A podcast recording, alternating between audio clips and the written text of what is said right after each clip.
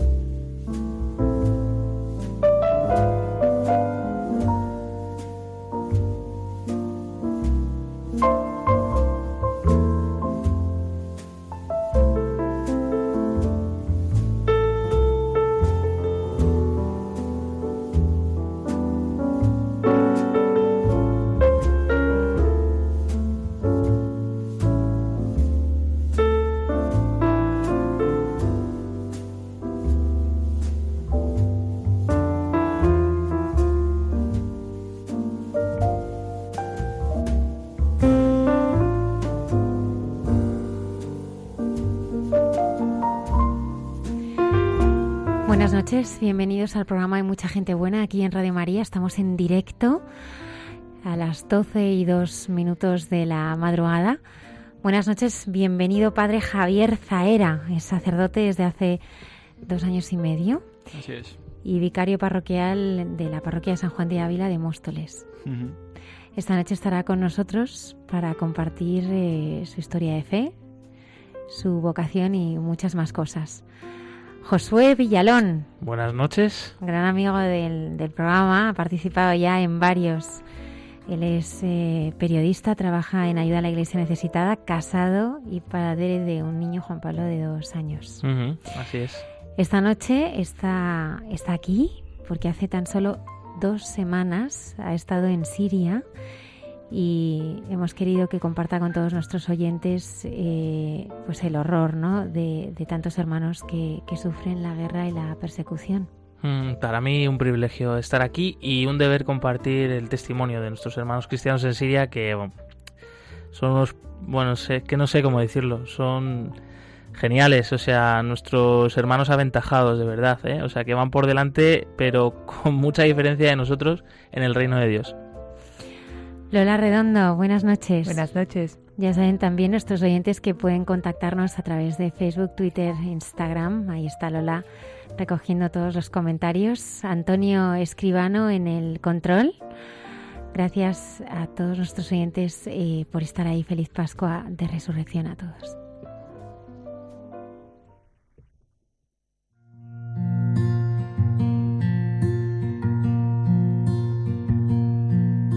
No quiero sentir que he perdido mi tiempo en verme sufrir.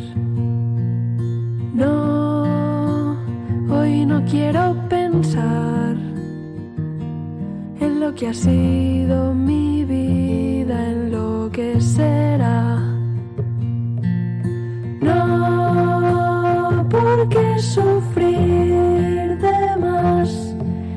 tu amor está en la brisa que me toca al pasar, si la paz está en tus manos que se quieren regalar, si contigo lo imposible puede hacerse realidad, si he encontrado en tu mirada quien me quiere de verdad.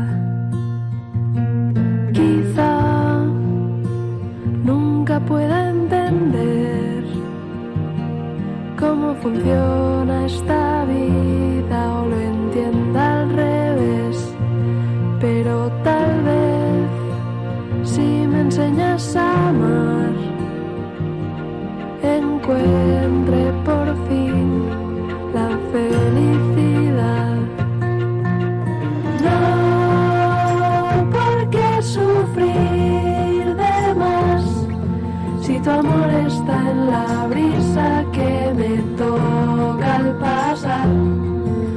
la paz está en tus manos que se quieren regalar.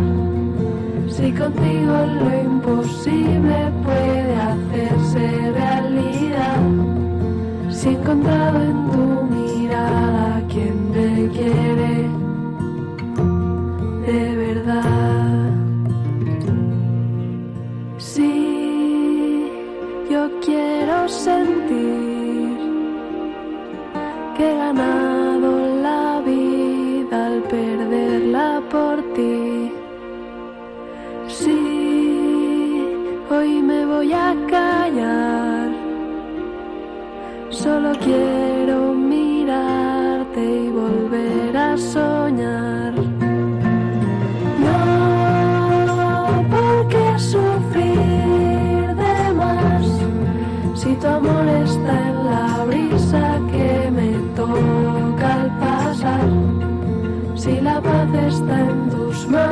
que se quieren regalar.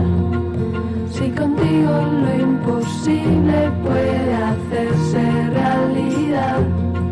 Si he encontrado en tu mirada quien me quiere de verdad. Pues en este programa nos damos cuenta que lo imposible puede hacerse realidad y también nos encontramos eh, con una mirada de alguien que nos quiere de verdad. Buenas noches y bienvenido, Padre Javier Mairata. Buenas noches, Almudena. Estábamos eh, adelantando a todos nuestros oyentes que está con nosotros Josué Villalón, recién llegado de Siria. Sí, bueno, eh, hoy estoy rodeado de amigos, ¿no? Porque José, Josué le conozco hace muchos años, le di clase, como ya habré dicho alguna vez aquí, y Javier ha sido seminarista conmigo y tuvimos además una experiencia preciosa juntos en Chile, o sea que tenemos... Hoy estoy entre amigos, como siempre, la verdad, porque siempre al final es una reunión entre amigos. Josué, antes de empezar a hablar de Siria, a mí me gustaría Sí. pedirte que nos eh, eh, no- nos enmarcases un poco. Primero, ¿dónde está Siria? Porque a lo mejor para algunos es obvio, pero para otros no tanto.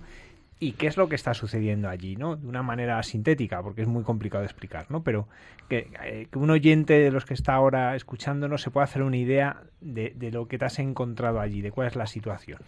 Vale, a ver, la clase de geografía, mm, o sea, Siria es un país de Oriente Medio, un país eh, considerado árabe, eh, de hecho su nombre oficial es República Árabe de Siria, eh, es un país eh, que hace frontera con Líbano, con Turquía, con Irak y con Israel, eh, entonces más o menos no- y con Jordania, entonces más o menos un poco ya ahí apuntamos un poquito más el lápiz y qué más comentar, pues un país antes de la guerra contaba más o menos con unos 18, 19 millones de habitantes.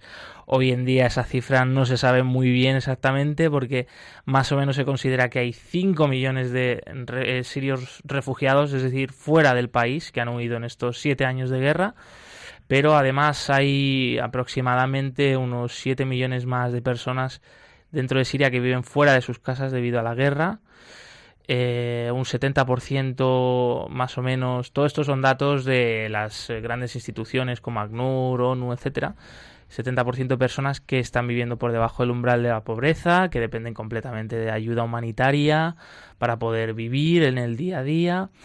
Eh, y no sé, más o menos eso, ¿no? A la vez un país pues con unas raíces históricas antiquísimas, cuna de grandes civilizaciones, eh, parte del país mm, bañado por el río Éufrates, Mesopotamia, la antigua Mesopotamia, etcétera, y con relación, pues, por ejemplo, al cristianismo, es el lugar donde por primera vez a los seguidores de Jesús se les llamó cristianos, ¿no? Y Damasco es su capital, Damasco fue donde San Pablo eh, recibió esa llamada, ¿no? De Jesucristo, diciéndole ¿por qué me persigues? La conversión de San Pablo, etcétera. Eh, por tanto está muy conectado no también con pues con nuestra fe y con, y con el cristianismo no y bueno se podría decir muchísimas cosas más eh, pero bueno más o menos por situarlo yo creo que está ahí está ahí bien. El 15 de marzo del 2011 ¿no? comienza una guerra eh, que viene antecedida por una aparente revolución pacífica, pero que aquello se empieza a complicar, Mm. grupos opositores que a la vez se empiezan a fraccionar, eh, que acaban en guerras intestinas entre ellos, por lo cual no es una guerra en ese sentido convencional, ni siquiera es una guerra civil convencional de un frente contra otro, sino Mm.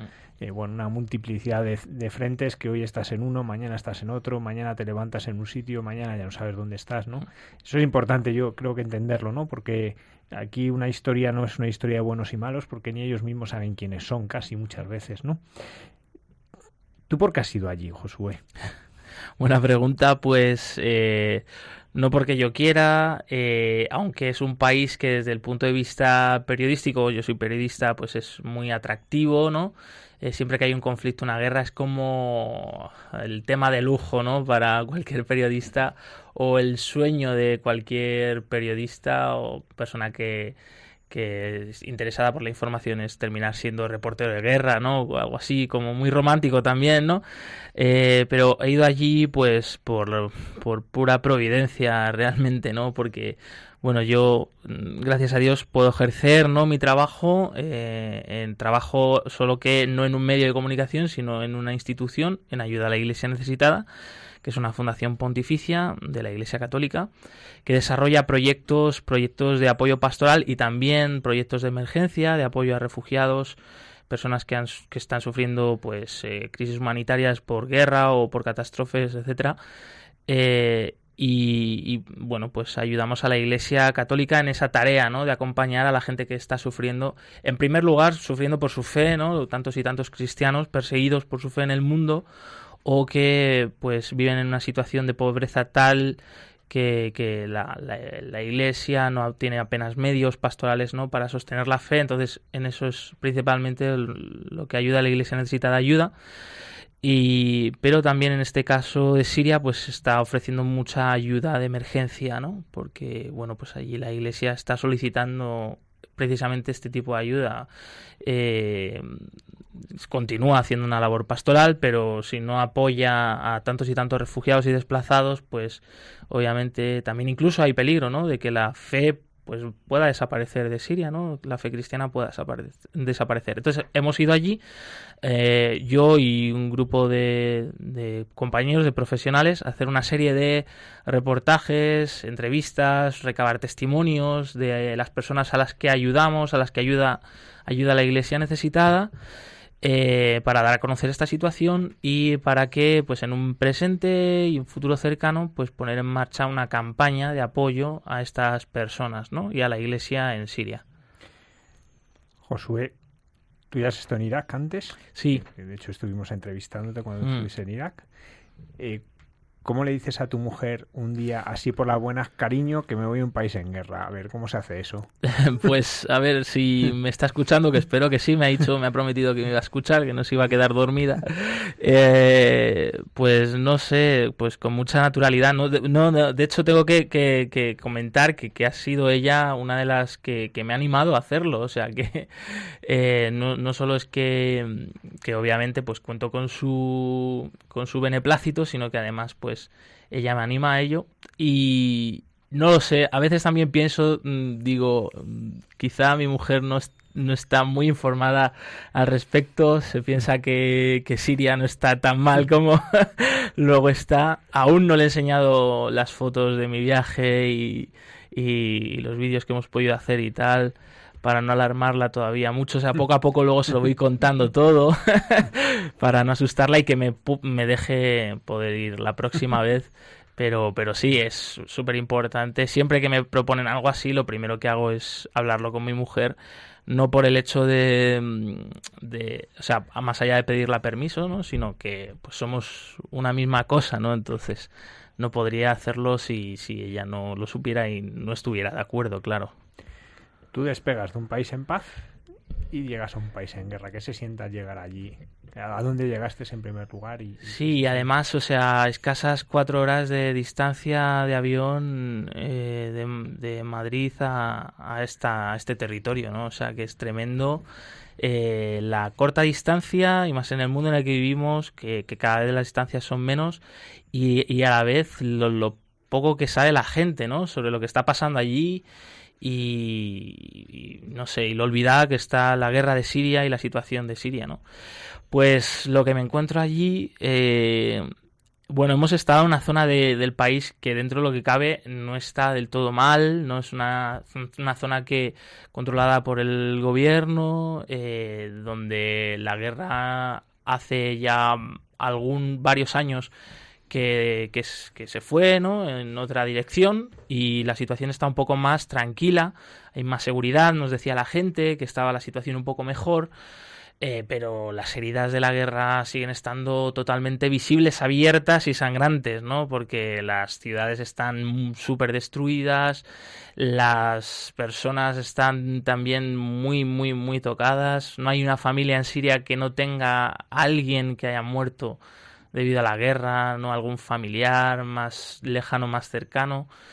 Eh, o que a consecuencia de eso, pues eso, pues hayan tenido que dejar sus casas, perder sus trabajos, perder sus vidas, ¿no? Eh, perder su futuro, por ejemplo, en el caso de los jóvenes o de los niños que se han quedado sin sus, sin sus colegios, etcétera, ¿no?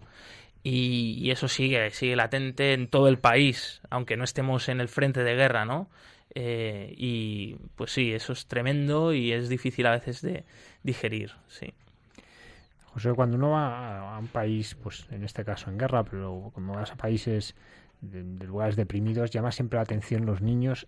Y a mí me llama mucho la atención su mirada. ¿Cómo es mirar a los ojos de un niño en un lugar así?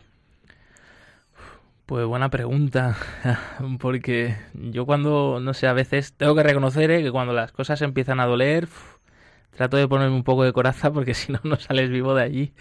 Pero pues es que la mirada a un niño es, es la transparencia pura, ¿no? Entonces, pues por un lado ves, ves el, pues el terror, ¿no? El, eh, la infancia perdida, ¿no? De esos chicos que de un día para otro se han quedado sin sus padres o se han quedado sin sus hermanos o, ¿sabes? Y eso te, te parte, ¿no? Eh, pero a la vez eh, son un testimonio, fíjate, ¿eh? para la gente de allí y también para nosotros, porque precisamente pues esa inocencia, esa transparencia de niño hace que se repongan también más rápido que la gente adulta, ¿no? De, de, de esos dramas y, y, de esos sufrimientos tan grandes y vuelvan a pues a jugar como jugaban antes y, y, y sigan manteniendo esa curiosidad, esas ganas de aprender. Eh, esa inocencia, sí, sí, y, te digo eh, que, que, están siendo un testimonio muy grande para las personas mayores, para las familias, los niños son, no sé, pues por eso un, yo creo que Jesucristo también, no, pues en el Evangelio dijo hay que ser como niños, no, para entrar en el reino de los cielos, porque son pues unos privilegiados y, nos educan mm, mucho a todos nosotros. Nos contabas antes que tu labor ha sido, por un lado, periodística, ¿no? Recoger reportajes, recoger testimonios, que ahora nos podrás compartir alguno. También evaluar proyectos, posibilidades, ver lo que se está haciendo. Pero tú has encontrado, aparte de esta labor, de, eso que ibas a hacer, ¿qué has encontrado allí que no esperabas? Pues mira, muchos amigos míos antes de, de ir allí eh, me decían, pero estás loco, pero ¿qué haces? ¿Pero cómo te vas a Siria? ¿Pero que te van a matar? ¿Pero que vas a morir? Tal. Y bueno, pues claro, pues con tantos comentarios así de ese estilo, pues al final, aunque yo ya había estado antes y, y he estado en otros países de la zona y tal, pero casi como que te influyen, ¿no? Y te lo llegas a creer y dices, ostras, ¿dónde me estoy metiendo, no? Pero luego cuando llegas allí, pues te descubres, por un lado, también, o sea, lo mediatizado, ¿no? Que está todo, pasado por el filtro de los medios y lo que quieren contar, ¿no? Y luego hay muchos matices, ¿no? Eh, o sea, que no todo es blanco-negro y, y luego... El, testimonio, ¿no? El testimonio de los cristianos de Siria, ¿no? De estos hermanos nuestros que realmente es que tienen algo especial y lo aprecias a la primera, ¿no? O sea, no he visto a nadie, he visto a gente uh, con mucho dolor, que ha sufrido mucho, pero en ningún momento les he visto como desesperados, ¿no? Como completa oscuridad, como sin salida. O sea, he visto siempre en ellos un rayo, aunque sea pequeño, de luz, un rayo de esperanza, que sin duda es algo que les da la fe, ¿no? Y que así me transmitían, ¿no? Que estamos aquí, se hemos perdido todo, pero no hemos perdido lo más importante, que es la fe, ¿no? Que es Jesucristo y la presencia de Jesucristo entre nosotros. Y eso es lo que nos anima a seguir adelante, a pensar que, que puede haber paz, porque ya tenemos paz, ¿no? En, Jesús. Y, y, eso es algo que a mí me ha ayudado a, a esos, es, esas, ¿cómo te digo? Como dice la gente joven, ¿no? Esas malas vibraciones con las que yo llegaba de decir, ¿cómo estoy aquí? Que es un país súper peligroso y tal, a volver y decir, oye, pero hay esperanza, ¿no? Y no todo está perdido. Y eso me ha ayudado mucho, ¿no? El testimonio de los cristianos de Irak. ¿Nos puedes contar alguno de esos testimonios más sí, concretos? Por ejemplo, por ejemplo, ¿no? Una familia desplazada en una zona que se llama el Valle de los Cristianos, es una región cercana a la frontera con Líbano donde han huido muchísimas miles de personas, ¿no? De otras partes del país como Alepo, Damasco, Homs, tal. Y esta familia, los Abud, el padre eh, había sufrido un ataque al corazón, eh, un milagro que estuviera vivo. Eh, luego la madre estaba en tratamiento de cáncer. Un hijo joven era estudiante universitario y no había abandonado sus estudios a pesar de la guerra. Había seguido yendo a la universidad, en muchos casos jugándose la vida, en, mu en muchas ocasiones. Y luego el hijo mayor, que era un poco más mayor que el otro, 28 años, dos años, eh, pues eh, le, le, estaban en el ejército, porque allí, claro, todo chico joven, pues inmediatamente están obligados a ir a la guerra, excepto si eres hijo varón único en tu casa o si estás estudiando en la universidad. Bueno, pues el hijo mayor, este, en cuanto empezó la guerra, pues le enrolaron en el ejército contra su voluntad, no puedes hacer nada, y ha estado dos años desaparecido, no sabían dónde estaba, si le habían matado, si estaba herido, si le habían secuestrado el Estado Islámico, no sabían nada. Y había aparecido un, hacía un mes antes solo.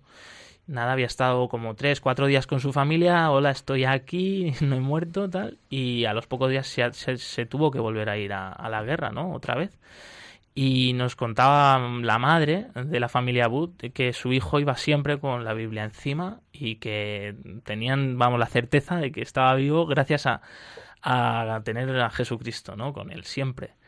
Y, y, bueno, pues esta familia, todo, todo lo, o sea, todo lo que, o sea, podían vivir gracias a, a, lo que recibían de la iglesia, ¿no? Pues el alquiler de la casa donde vivían, porque son desplazados, eh, la comida, los medicamentos, la operación de corazón del padre, el tratamiento de cáncer de la madre, y nos decían, estamos vivos gracias a la iglesia. Si no fuera por la iglesia, estaríamos muertos, ¿no? Entonces, fue, fue un gran testimonio y también un momento especial porque, bueno, pues no solo es hacer una entrevista y me voy y ya está, sino que también, pues yo me lo tomé en el sentido, bueno, pues compartir un poco, ¿no? Nuestras experiencias. También, pues les pude dar un poco, ¿no? Hablar un poco de, de mi testimonio, de mi matrimonio, de cómo la fe me ayuda, ¿no? En mi día a día también y, no sé, fue, fue un momento muy especial, muy, muy bonito. Eh, como ese, muchos otros testimonios, ¿no? Ese es un pequeño ejemplo de tantas familias con las que hemos estado. ¿Has conocido allí religiosos, religiosas, sacerdotes que están sí. y continúan, eh, quedan misioneros allí? Al hilo de esa pregunta, eh, quería enlazar cómo se vive allí la fe. Hmm. Es decir, eh, puedes acudir a una iglesia, puedes compartir la Eucaristía, o sea, Hmm. ¿cómo vive un sirio allí su fe? Sí, los cristianos antes de la guerra y, bueno, en las zonas al menos controladas por el gobierno, mm, pues vivían la fe de forma muy normal, ¿no? Tenían libertad de culto, quizá no había una libertad religiosa completa, ¿no? De poder evangelizar, ¿no? Cosas de estas, porque bueno, pues en el mundo islámico, ¿sabes? Hay sus reglas, por así decirlo, pero pues eran personas que vivían con mucha normalidad y con mucha libertad su fe eh, y, y, así siguen haciendo, ¿no? Pues claro, puedes ir normalmente a cualquier iglesia y entrar, salir sin problemas, sin problemas, no sé, con mucha tranquilidad. Y especialmente, pues si, si es en un barrio de mayoría cristiana o es en un pueblo de mayoría cristiana, pues, pues más aún. Y no sé, la fe cómo se vive, pues es que la fe está flor de piel, no sé, muy, muy palpable, ¿no? La tocas, ¿no? Porque ya te digo, es que para ellos es su, su identidad, es su Qué sentido bonito. de la vida y si es su identidad, ¿no? O sea, ellos son son sirios pero son cristianos, ¿no? Y, y, lo manifiestan pues en todo. Es que incluso pues la gente hasta lleva la cruz tatuada, ¿no? En las muñecas o en la palma de la mano o ¿sabes? O de manera muy visible, pues llevan sus cruces. O sea, una cosa que aquí nos da vergüenza y que allí, sin embargo, eh, pues hasta les podrían asesinar por eso, ¿no? Y ha habido casos, ¿no? En pueblos que han sido invadidos o tomados por los yihadistas y aún así mm, llevan, eh, pues visible que, ellos son cristianos. ¿Qué sentido tiene para ellos este tatuarse, por ejemplo, la cruz en, en, en, la, muñeca, en la palma de la mano? Pues bueno, es signo eh, de pues lo que comentaba, ¿no? De, de, su identidad, ¿no? De algo que no pueden negar ni ocultar, ¿no? Que son seguidores de Jesús, que son cristianos y que como tal pues tratan de seguir a Jesús en todos los momentos de su vida, no solo cuando van a misa los domingos, ¿no? Sino que en su día a día, ¿no? Eh, y bueno, pues eh, esto de, de, la cruz tatuada es eh, también muy típico, más típico, ¿no? Por ejemplo, en Egipto, ¿no? En la comunidad copta, etcétera, hay muchas mmm, como explicaciones del por qué, ¿no? Pero vamos, no solo lo llevan tatuado la muñeca, o sea, en el propio nombre, ¿no? Cuando tú te encuentras con una persona en Siria que pues se llama Yosef o que se llama eh, no sé, Khalil o que, o sea, son nombres cristianos que ya te definen, ¿no? Entonces no puedes ocultarlo ya desde ahí, ¿sabes? Eh, pues en la universidad, en el colegio, en tu trabajo, ¿no? Entonces, bueno, pues por eso es, sufren mucho también, pero lo llevan con mucho orgullo, ¿no? Eh, también, sí, es curioso. Me comentaba antes, ¿hay allí misioneros? ¿Han quedado misioneros? Sí, hay misioneros. Eh, no sé decirte exactamente, tampoco soy un experto ¿no? en, la iglesia y lo que he conocido pues es una pequeña parte, ¿no? Pero sí, hay misioneros, por ejemplo en Homs hemos estado con los jesuitas, entre ellos había un, un jesuita polaco. Eh, y, bueno, también la anterior vez que he estado en Siria, en Alepo, pues he estado con misioneros argentinos, por ejemplo, del Instituto del Verbo Encarnado.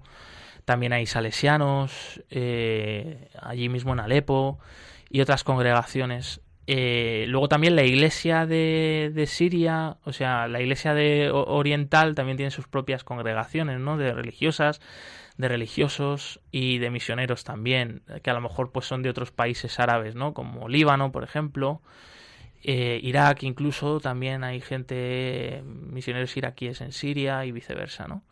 Sí. Decías que a mí me ha impresionado, ¿no? Que no hay una familia en, en Siria, ¿no? Que no tenga algún familiar, ¿no? Que, que haya muerto, ¿no? Por, por, por la guerra, ¿no? Pero, pero que el dolor se convierte en esperanza. El viernes pasado tuvimos aquí en directo a María Paramés. Su hijo falleció eh, en un accidente hace un año, ¿no? Y decía que, que el dolor no, no cesaba, ¿no? Pero, pero ella es capaz, después del encuentro que ha, que ha experimentado con Cristo, a raíz de todo esto, eh, de verlo con mucha más esperanza, ¿no? Y yo quería preguntarte, Josué, a ti, eh, el ver eh, pues esta fe, ¿no? Eh, realmente podemos ver que una persona tiene un encuentro profundo, ¿no? Con, con ese Cristo vivo, ¿no? Y resucitado cuando tiene una respuesta, ¿no? Frente al dolor, ¿no? Una respuesta de abandono, de confianza, ¿no? De, de pensar que, que, que, bueno, pues que, que el Señor por este camino, ¿no? Consigue pues, pues infinitos frutos, ¿no? Y, y, en tu vida, Josué, el, ¿qué respuestas tienes ¿no? A, ante bueno, pues, tu, tu, tus circunstancias, ¿no? Tu, tus problemas, aquellas cosas a lo mejor de personas que, que, te rodean, ¿no? que ves también. Ahora mismo pues estamos rodeados ¿no? de un montón de, de personas que están, que están sufriendo ¿no? de muy diferentes modos, ¿no? material, moralmente, ¿no? Eh, eh, yo esta tarde también veía las noticias, ¿no? Y bueno, pues eh, una pobre madre, pues han matado a su hijo, ¿no? Eh, caminando por la calle, ¿no? Y decía, yo, yo pensaba, ¿no? Digo, Dios mío, qué, qué pobre madre, ¿no? Pobre, pobre familia, ¿no? ¿Qué respuesta le damos, ¿no? Al, al dolor y le das tú, ¿no? ¿Qué, qué, res, qué respuestas te has traído, ¿no? De, de, esta experiencia a tu vida, ¿no? A, a tu día a día. No sé, es una pregunta un poco difícil. eh, pues es que no sé, ante el sufrimiento es que no hay respuesta, ¿no? Solo mirar la cruz y, y ya está. no Esa sé. es la respuesta, José. Sí, punto. Hace unos meses preguntaba est- preguntaban esto al Papa Francisco, ¿no? Unos chicos jóvenes. No sé si fue en Chile o en un país de estos y, y decía eso. Pues no lo sé. O sea, el Papa decía, no lo sé. Yo solo sé que hay situaciones, pues que, que lo único que te puedo decir, pues mira la cruz, cómo Dios permitió que su hijo muriese de esa manera. Pues no, no hay respuesta a eso, ¿no? Y bueno, yo lo que comentaba antes, ¿no? Sobre todo para mí el- la experiencia del viaje de Siria, pues ha sido de nuevo reafirmarme, ¿no? Que, que la fe no es un cuento, que efectivamente, pues seguir a Jesucristo merece la pena. eh, porque lo he visto, ¿no? En nuestros hermanos en Siria, ¿no? Como a ellos les está salvando, les está curando, ¿no? De alguna manera. Ellos decían, por ejemplo, ¿no? Que la Semana Santa es su vida, es la pasión, la muerte, por la guerra, por el sufrimiento, por la violencia que han sufrido, que siguen sufriendo, y, y la resurrección, ¿no? Que es lo que anhelan, lo que esperan y lo que viven ya también, ¿no? De alguna manera. Entonces, pues eso, eso es la iglesia, ese es, ese es el milagro, ¿no? Del Espíritu Santo de la iglesia como misterio, como sacramento que, que refleja, pues, el cuerpo de Cristo, ¿no? Hoy en nosotros, ¿no? Por eso decía también que la fe se puede tocar, se puede tocar porque se puede tocar en esos, en esas personas, ¿no? Y bueno, pues el día de mañana, pues cuando pues me venga un sufrimiento fuerte que no lo entienda y no lo comprenda, pues supongo, espero que no sea muy ignorante y me acuerde, ¿no? De, de, este testimonio de estos hermanos y diga, pues es posible, ¿no? Y, y también es posible en mi vida. Josué, ¿qué es lo que les mueve a no irse de allí, a no huir? Pues de nuevo, eh, muchos nos decían la fe, ¿no? Porque realmente mucha gente ha huido del país, como comentaba antes, ¿no? Se calcula que entre 5 o 6 millones han huido del país. Eh, y, y la gente que se ha quedado, pues es la gente, primero, que no tiene tantos medios, que no ha tenido tantas posibilidades. Eh, pero luego también hay gente heroica, ¿no? Realmente, realmente. Por ejemplo, en Alepo, la anterior vez que estuve, eh, un matrimonio, el doctor, médico, eh, ella profesora y con doble nacionalidad, americana, siria, y aún así habían, de- habían decidido quedarse, quedarse para ayudar a la gente. Entonces, y eso, eso solo lo hace la fe, ¿no? De verdad, porque otros chicos eh, esta, en esta ocasión que les he conocido en Marmarita, en el Valle de los Cristianos, eh, un hermano y una hermana, jovencísimos, eh, 30 y 28 años. eh, igual sus padres viven en Estados Unidos y parte de su familia también. Ellos podrían irse mañana si quisieran del país. Además, su padre también es doctor eh, y tiene muchos medios. Y les dice, pero veniros aquí, ¿qué estáis haciendo? Que os estáis jugando la vida. Y, y ellos pues ven que es de Dios el quedarse allí porque ahora es su misión, ¿sabes? Quedarse con la gente, con los desplazados y ayudarles. Y les están recibiendo, viendo qué necesidades tienen, les acompañan a los- al hospital, les, les llevan medicinas, les llevan alimentos eh, y coordinan toda nuestra ayuda de ayuda a la iglesia necesitada allí. Entonces eso, eso es la fe, ¿no? No, no sé, no hay otra explicación. Eh, cuando estabas allí, has, has acudido con ellos a la Eucaristía, a las celebraciones. eh, ¿Cómo se vive allí una celebración? ¿Cómo, ¿Cómo se vive allí una Eucaristía con personas que de cierta manera se juegan la vida cuando acuden a, a la Mm. celebración? Mm. Pues eh, con mucha profundidad, ¿no? Sobre todo, a mí me ha llamado la atención eso. eh, luego, bueno, pues la diferencia de los ritos, ¿no? Por ejemplo, estuvimos en una misa de rito greco-católico, melquita. Y bueno, pues eso también, ¿no? Te, te llama un poco la atención, que no entiendes nada, ¿no? Porque es en árabe. Y, pero, pero sobre todo la profundidad, ¿no? Incluso en los cantos, en las oraciones. Eh, o sea, que, se alaba al Señor desde dentro para afuera, ¿no? Y, y luego que no se queda ahí en la iglesia y ya está, ¿no? Sino que esa gente se va a su casa con, con la palabra hecha vida, ¿no? En su carne y, y eso es lo que un poco he podido apreciar, ¿no? Eh, seguro que me he perdido muchas cosas y, y tal, pero más o menos Sí, a mí me ha llamado la atención un poco eso. No sé cómo explicarlo, es que a veces es difícil explicarlo en palabras, ¿no? Eso hay que vivirlo, pero bueno, más o menos. ¿Cómo preparaban ellos la Semana Santa allí? ¿Cómo, cómo estaban viviendo esa cuaresma? Sí, es muy bonito esto, ¿no? También, eh, por ejemplo, estuvimos, estuvimos el, el, Viernes de Dolores, ¿no? El viernes anterior a la Semana Santa, eh, celebrando, bueno, rezando el Vía Crucis en la Catedral Sirio-Católica de Homs, la Catedral del Espíritu Santo, y la iglesia estaba llena de gente, familias, gente joven, también gente mayor, y nos comentaban que para ellos el Via Crucis, por ejemplo, es una tradición muy fuerte, ¿no? En, en Siria, creo que también en otros países, ¿no? De Oriente Medio, pero en Siria muy fuerte, porque decían que, pues, y más especialmente ahora en estos tiempos de guerra, pues que, que el orar el, el Via Crucis, pues es como eh, pues el reflejo de sus vidas, ¿no? También, ¿no? Es acompañar a Jesucristo, ¿no? En el momento de la pasión y Jesucristo que les acompaña a ellos en el momento de su sufrimiento, ¿no? De su pasión debido a la guerra. Y, eso ya lo rezaban antes de la guerra, pero ahora pues con más sentido, ¿no? Y luego estuvimos en, con un grupo de chicos eh, de 12 a 14 años, eh, adolescentes, que los llevaba un grupo de catequistas y unas religiosas y pues les dividían en grupos y iban como reviviendo un poco algunos momentos de, de la pasión de, de, Jesús, ¿no? Y después, por ejemplo, pues el momento de la última cena, el momento de la oración en el huerto de los olivos. Luego sí, se juntaban todos y iban en procesión con unas velas hasta la capilla y allí les estaban esperando pues un par de sacerdotes y iban pasando a confesarse, ¿no? Eh, pues para de alguna manera tratar de que esos chicos, esos chavales, pues eh, se preparasen ¿no? para la Semana Santa y la vivieran con un sentido especial y que fuesen conscientes de qué es lo que estaban ¿no? celebrando y preparando. Sí. ¿Cómo se vive cuando tú llegas allí y ves un lugar de héroes? Porque nos has contado que personajes son heroicas y que están haciendo algo heroico, mártires, eh, que han tenido que huir de la guerra y llegas aquí y para vivir la Semana Santa muchos huyen a la playa.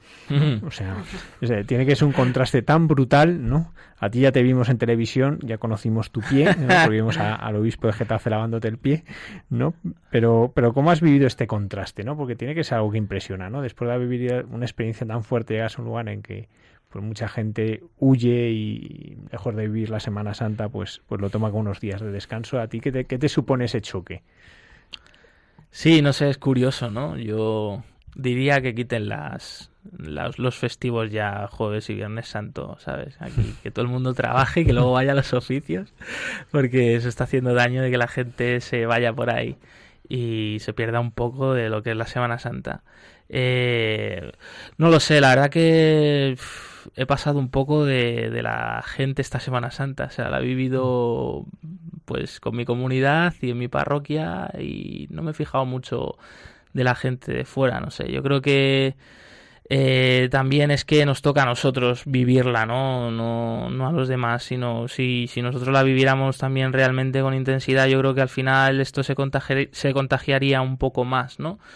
Eh, pero sí, el contraste es enorme, ¿no? El contraste es, es muy grande y sobre esto no sé muy bien qué, qué añadir, pues que, que quieres más feliz, ¿no? Al final, quieres más feliz, ¿sabes? Si, si estos cristianos de Siria que lo han perdido todo, que deberían de estar, no sé, mínimo en el psicólogo, empastillados, o, o, la gente que se va a la playa en Semana Santa, pero que luego vuelve y vuelve al psicólogo y a pastillarse, ¿sabes? no lo sé, no lo sé. Bueno, Javier, esto es una perspectiva interesante, esto de pedir que sea eh, días de trabajo como en Francia, ¿no? Así es, para, para mí lo ha sido días de trabajo, así que podemos equiparar, podemos equiparar los curas al resto de gente. Sí. Una pregunta, Josué. Eh. ¿Cómo ha cambiado tu manera de ver el rostro de Cristo después de ver el rostro de estas personas que viven y sufren por Cristo. ¿Cómo, perdona, eh, sí, me he perdido un poco? Sí, ¿cómo ha cambiado para ti el rostro de Cristo? ¿Cómo Sí. te ha ayudado a descubrir el rostro de Cristo, el contemplar el rostro de todas estas personas que has ido conociendo, con las que has compartido estos días y estas experiencias que has realizado en otros momentos, ¿no? Personas que han sufrido por Cristo, personas en las que sufre Cristo. Vamos a ver, yo pensaba que iba así a hablar más cosas técnicas. No es en fácil, plan no de- es fácil. Hay mucha ¿Cuándo gente en buena, este- no es fácil. Cuando en este programa hemos hablado de algo técnico. Aquí ba- bajamos directamente a Muy vamos testimonial de otros, no de mí. Espérate, que todavía queda la pregunta por la oración, ¿eh? Vale.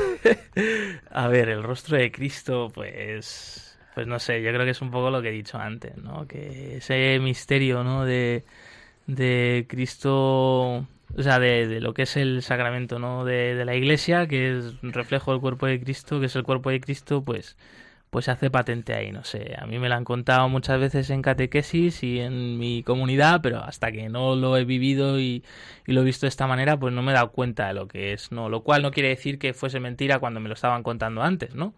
Sino que al revés, ¿no? Que me ha pre- predispuesto para vivirlo así, ¿no?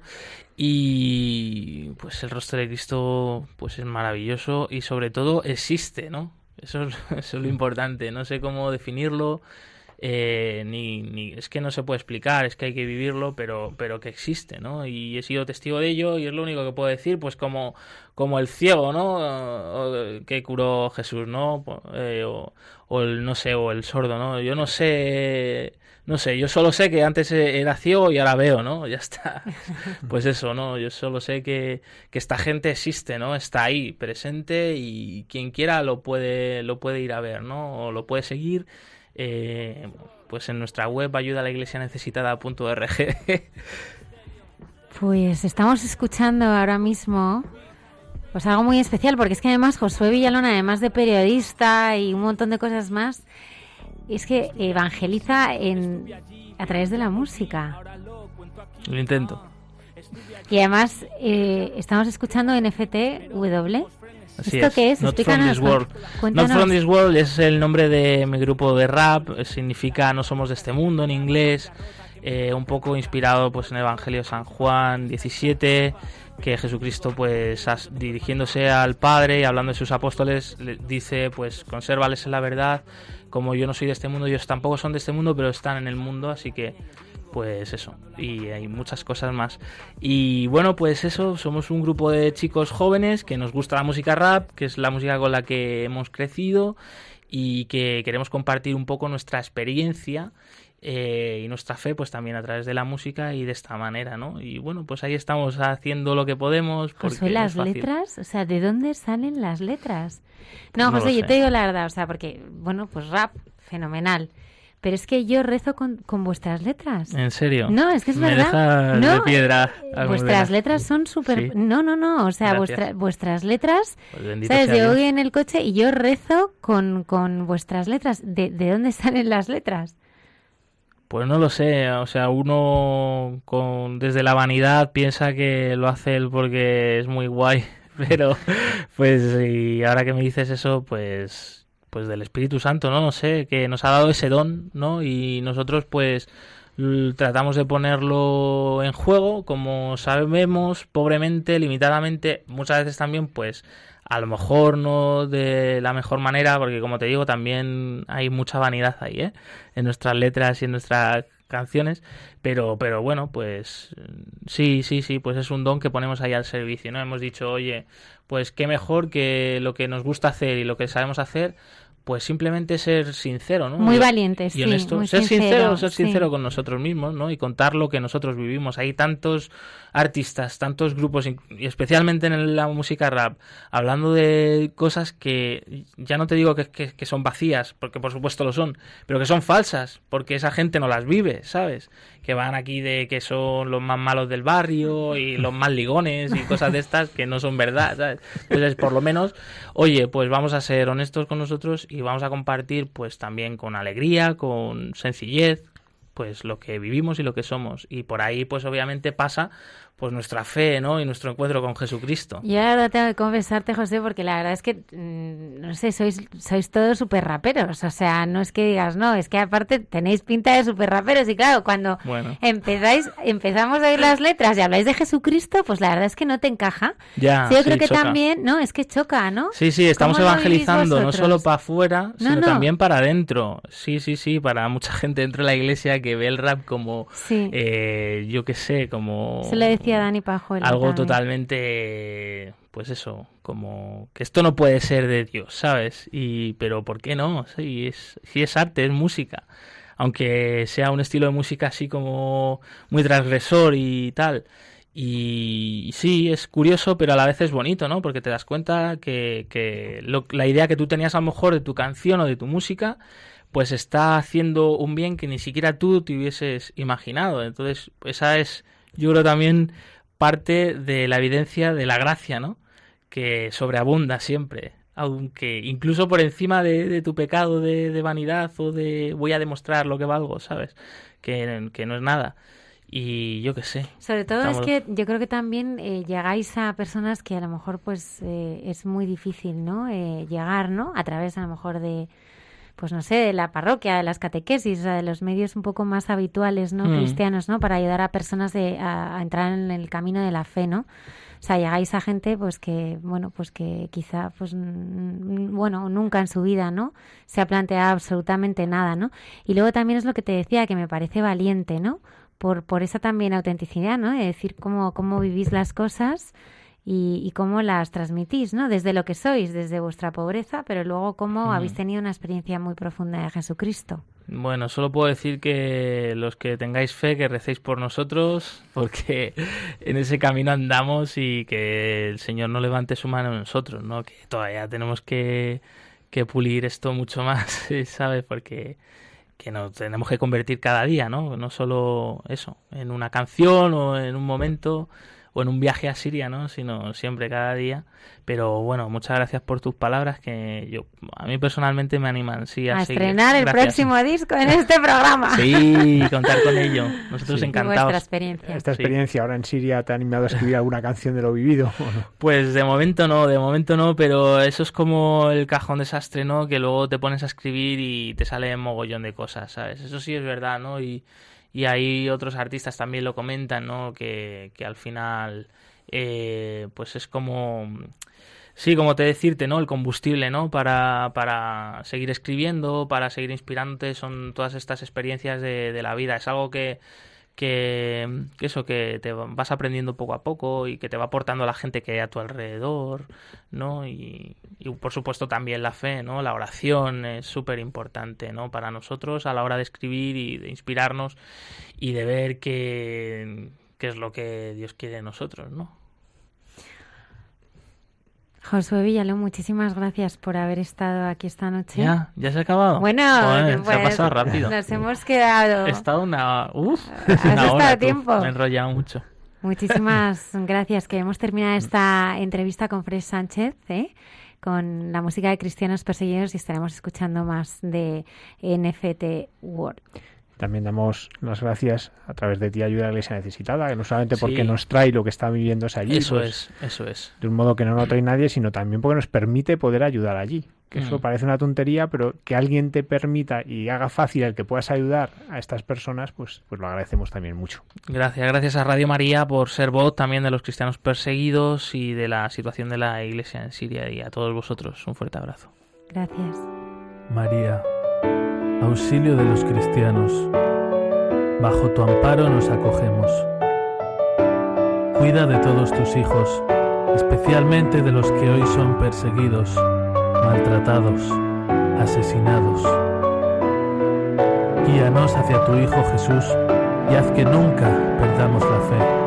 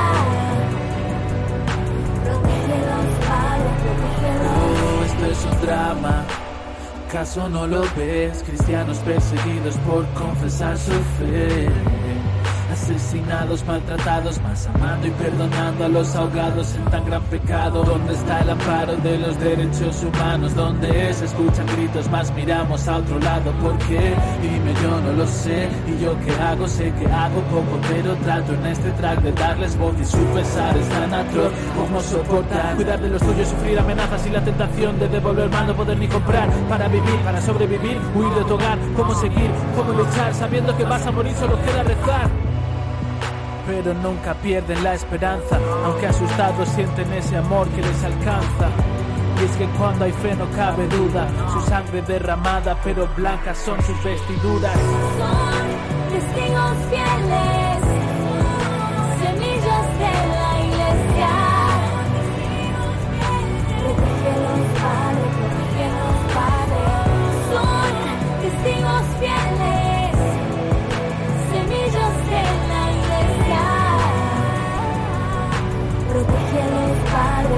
Yo, no somos de este mundo, vivimos por amor, sangre y sudor en las sandalias del pescador, haciendo vida el evangelio, perdonar, ser perdonados, esta es la cruz, con alegría cargamos, cuantos hermanos perseguidos, masacrados, su única culpa, ser testigos del resucitado, dando vida siendo There goes my heart beating,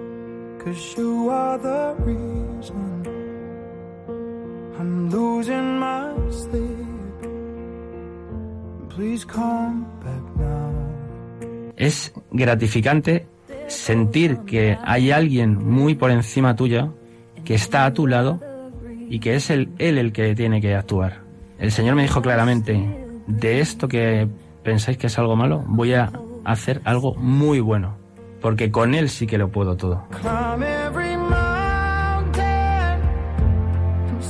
Sentí probablemente eh, el momento de amor más grande que he sentido en mi vida y rompí a llorar como, como cuando era pequeño, con congoja, pero me sentía tremendamente amado, como nunca había sentido.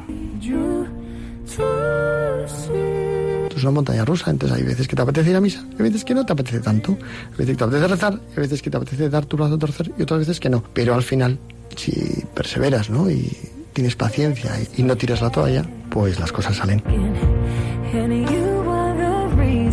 Cuando le dices al Señor, tú me ayudas, tú, eh, yo puedo, yo puedo llegar y he sentido muchísimo a, a Cristo. Lo importante es que yo voy a estar contigo. Se cumple, y lo cumple. Porque en toda vocación, en toda entrega, eh, pues ahí puede haber momentos más fáciles o más difíciles. No seguimos al Señor para tener una vida cómoda. Seguimos al Señor para entregarnos, ¿no? Y Él, eh, pues en ese camino, de verdad, nos hace muy felices. Nos da el ciento por uno. Eso es absolutamente real.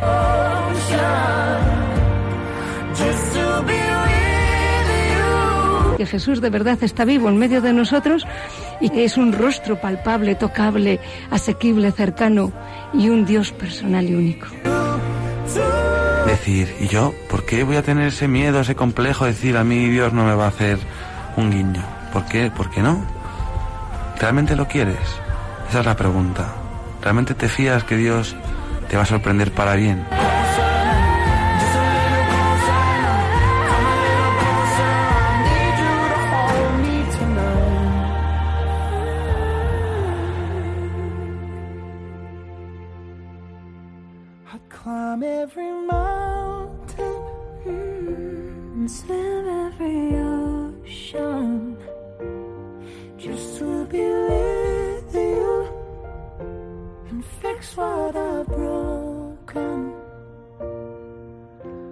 Cause I need you to see that you are the reason.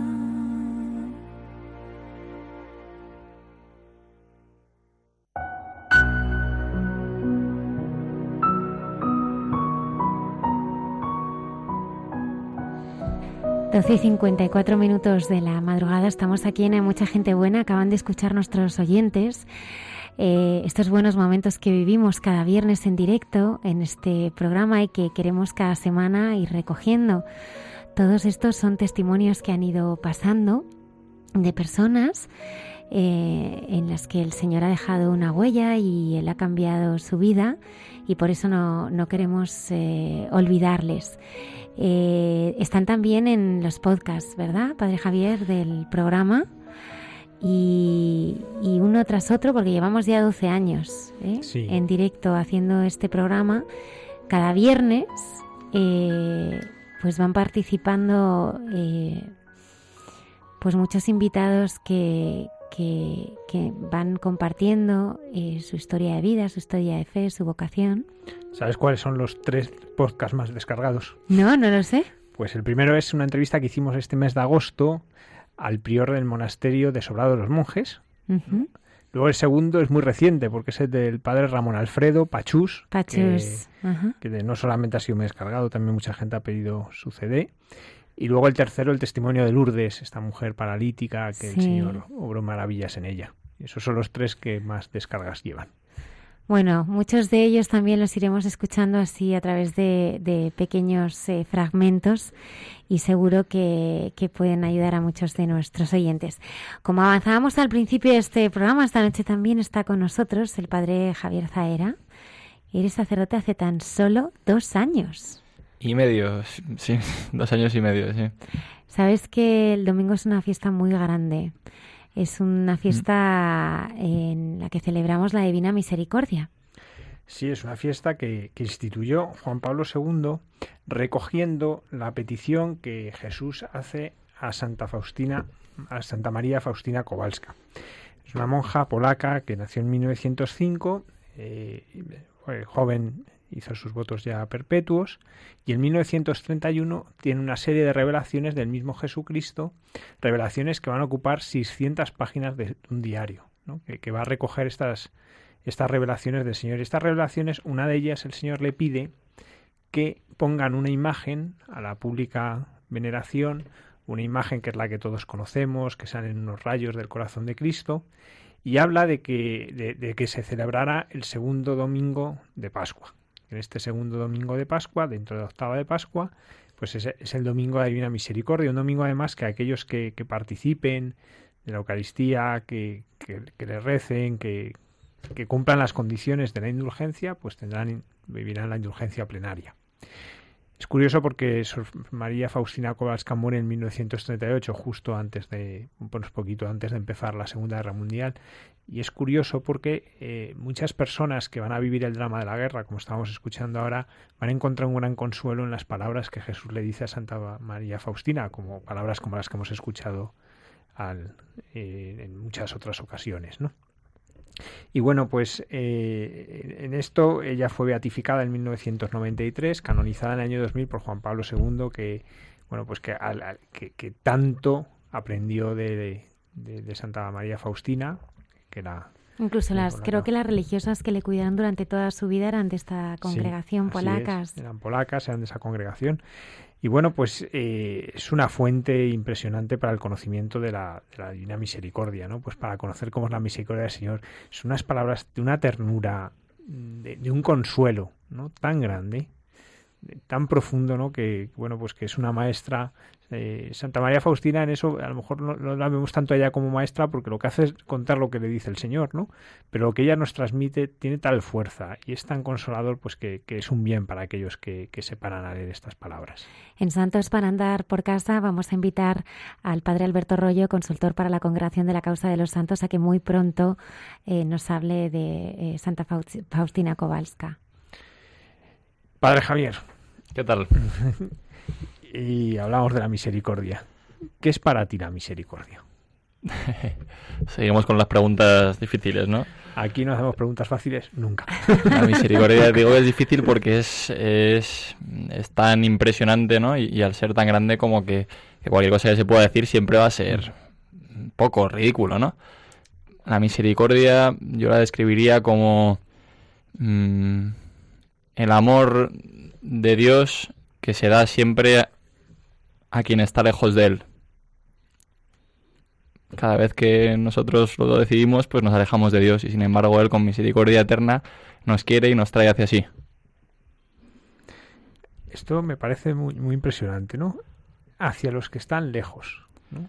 Eh, es, es, es, muy fácil querer a los que a los que de hecho están cerca, ¿no? Pero, pero a los que están lejos se nos complica un poco al, a la mayor parte de nosotros. Sin embargo, Jesús pues es como, como nos quiere. Parece, parece que cuanto más nos alejamos, más, más nos quiere. Con misericordia eterna te quiero, ¿no? Nos dice el Señor. ¿Qué, qué significa para ti esa frase? Bueno, pues eh, como se nota que ha sido mi formador, ¿eh? Ese es mi, es mi lema sacerdotal.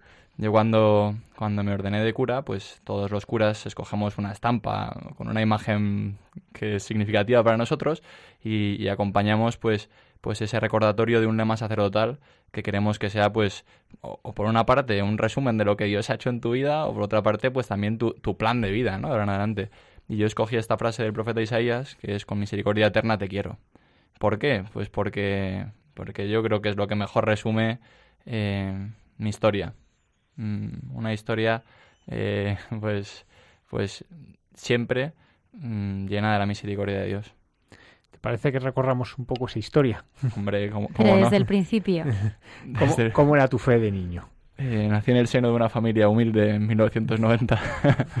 Oye, Eh, qué buen comienzo. Claro, es eh, Un comienzo de una gran historia. Así es. Familia humilde de muchos hermanos. Humilde de muchos hermanos, una familia muy buena, una, una bendición de familia. Somos seis hermanos, yo soy el, el cuarto y, y bueno, mis padres pues, pues son, ¿qué voy a decir, no? Cualquiera lo diría de sus padres, pero para mí son los mejores padres que pueden tener.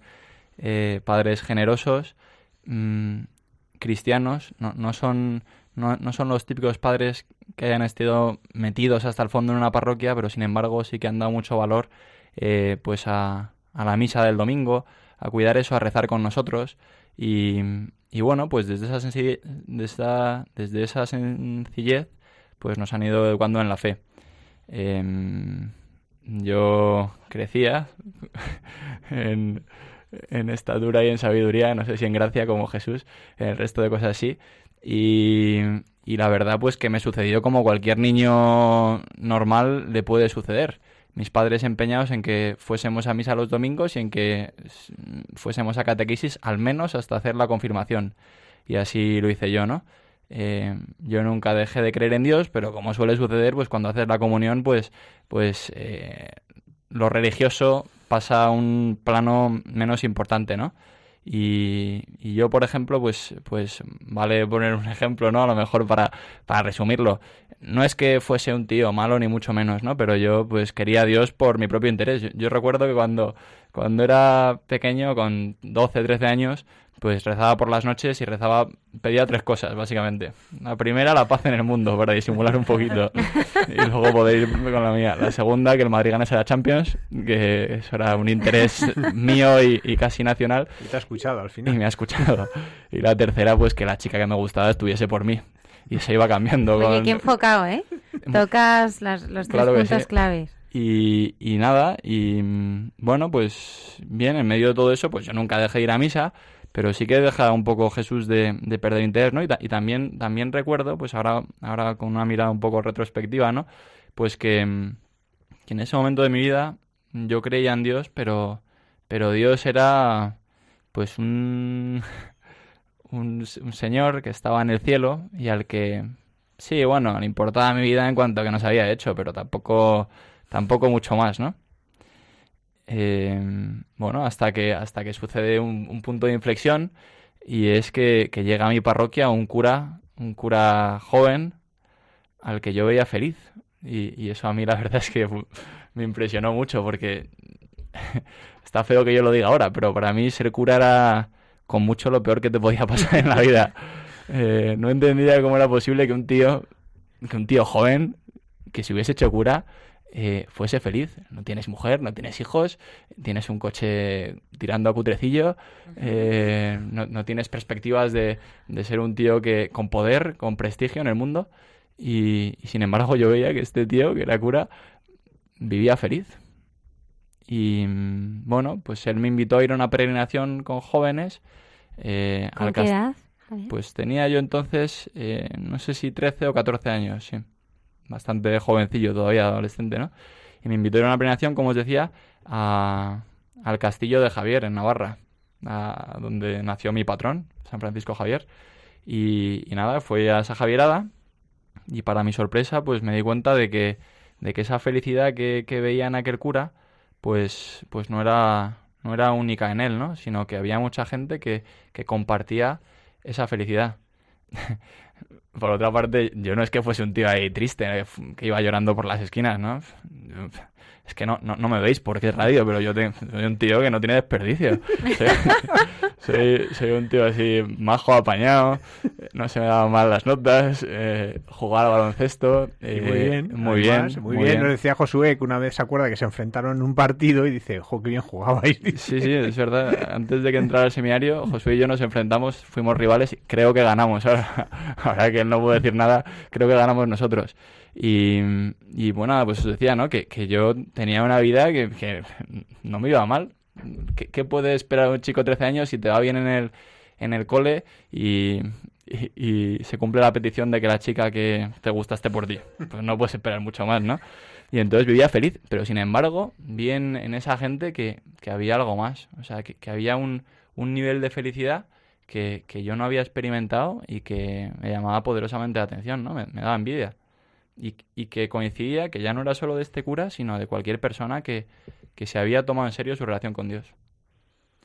Y allí cuando vas a esta peregrinación, pues por eso, un chaval de 13, 14 años, que va a un sitio por rodeo de gente, y, y qué es lo que te encuentras allí, porque allí hay, en Javier hay algo, hay un tesoro, ¿no? Eh, ¿Qué fue para ti el encuentro con ese Cristo que sonríe? Pues efectivamente, ese es, es, eh, es el tesoro, ¿no? Yo, yo fui a una primera Javierada volví feliz, lo recuerdo perfectamente, como os decía, ¿no? Impresionado de esto y con, esa felicidad como, como en mi corazón, pero me sucedió que me duró una semana. Luego volví a mi vida normal y pasó un año entero hasta la siguiente Javirada, el siguiente año, donde, donde ya, no sé si me invitó este cura, pero donde yo quise ir a la Javirada, ¿no? Pues para revivir lo, vivido.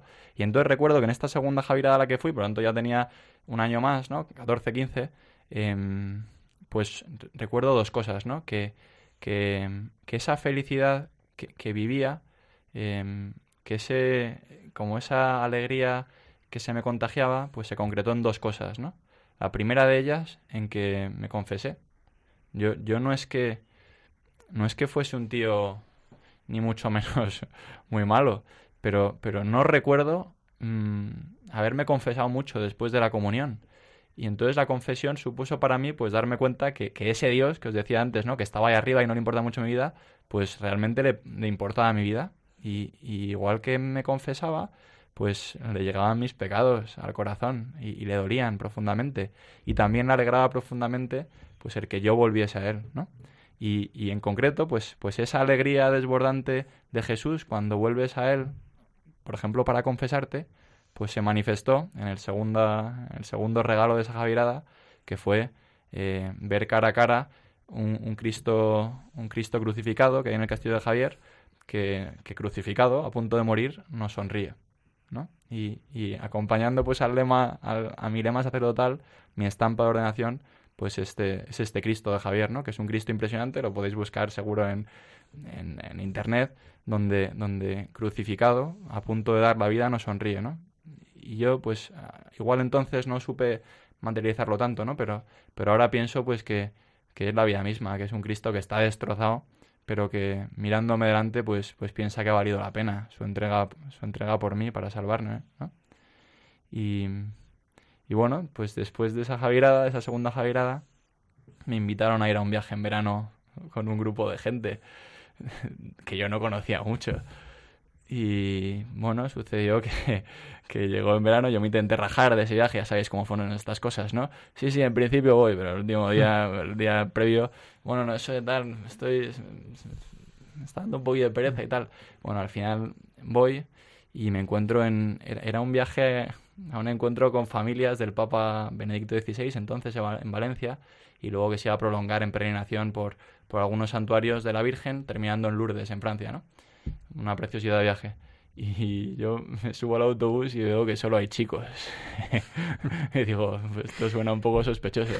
Pero igual nos encontramos con las chicas en un punto intermedio del camino o algo así. y entonces pues la gente se empieza a presentar y empiezan a decir que uno que va a ser cura. Y yo, pero qué raro, este si, tiene mi edad. Otro que está en el seminario menor y entonces ya me doy cuenta de que, de que, de que estoy en un viaje de seminaristas y de gente que se está planteando la vocación.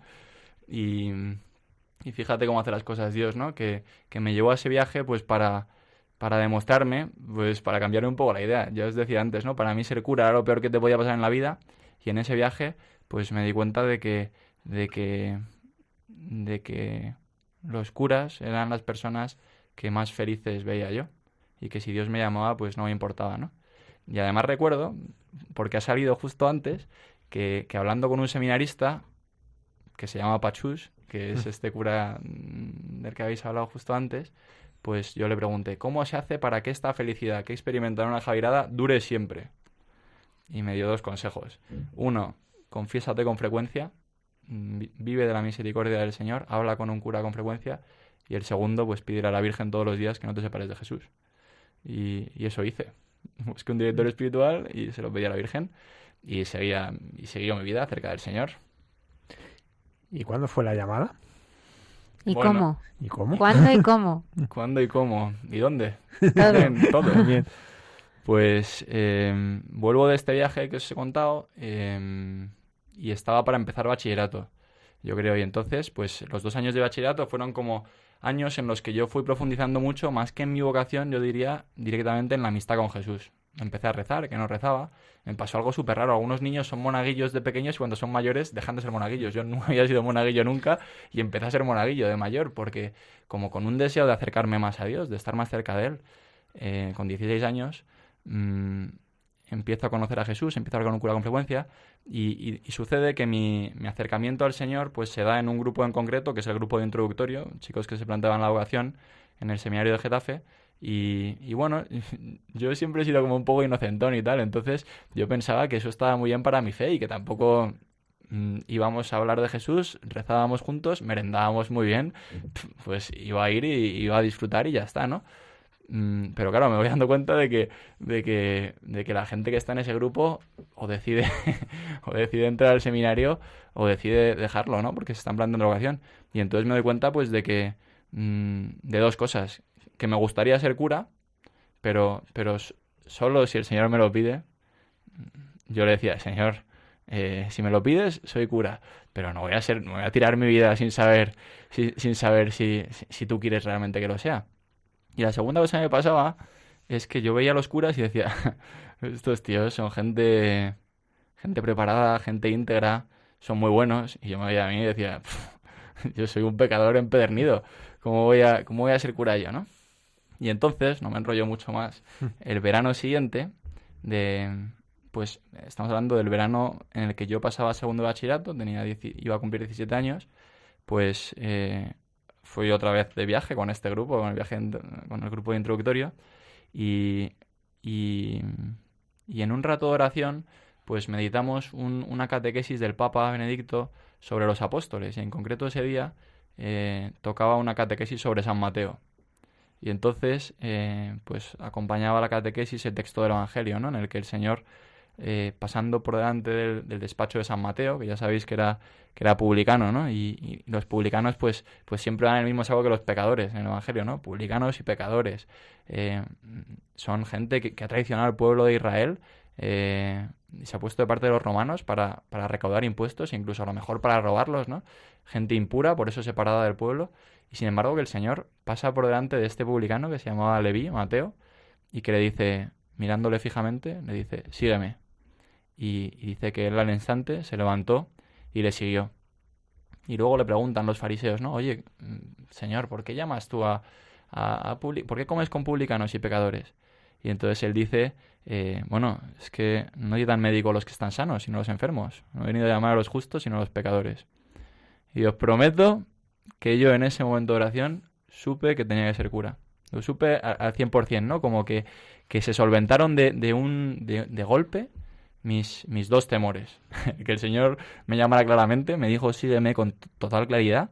Y la segunda, eh, pues que, que, que, curioso, que, elegía a los pecadores, que no había un tío más pecador que, que un publicano en Israel y que el Señor le había escogido a él, que el Señor no escoge a los capacitados, ¿no? sino que iba a capacitar a los que él había elegido. Y así iba a hacer conmigo. Y entonces salí de ese rato de oración, que sería media hora de oración, una hora, y empecé a decir a la gente que estaba ahí, entro al seminario. Lo, tuve como súper claro.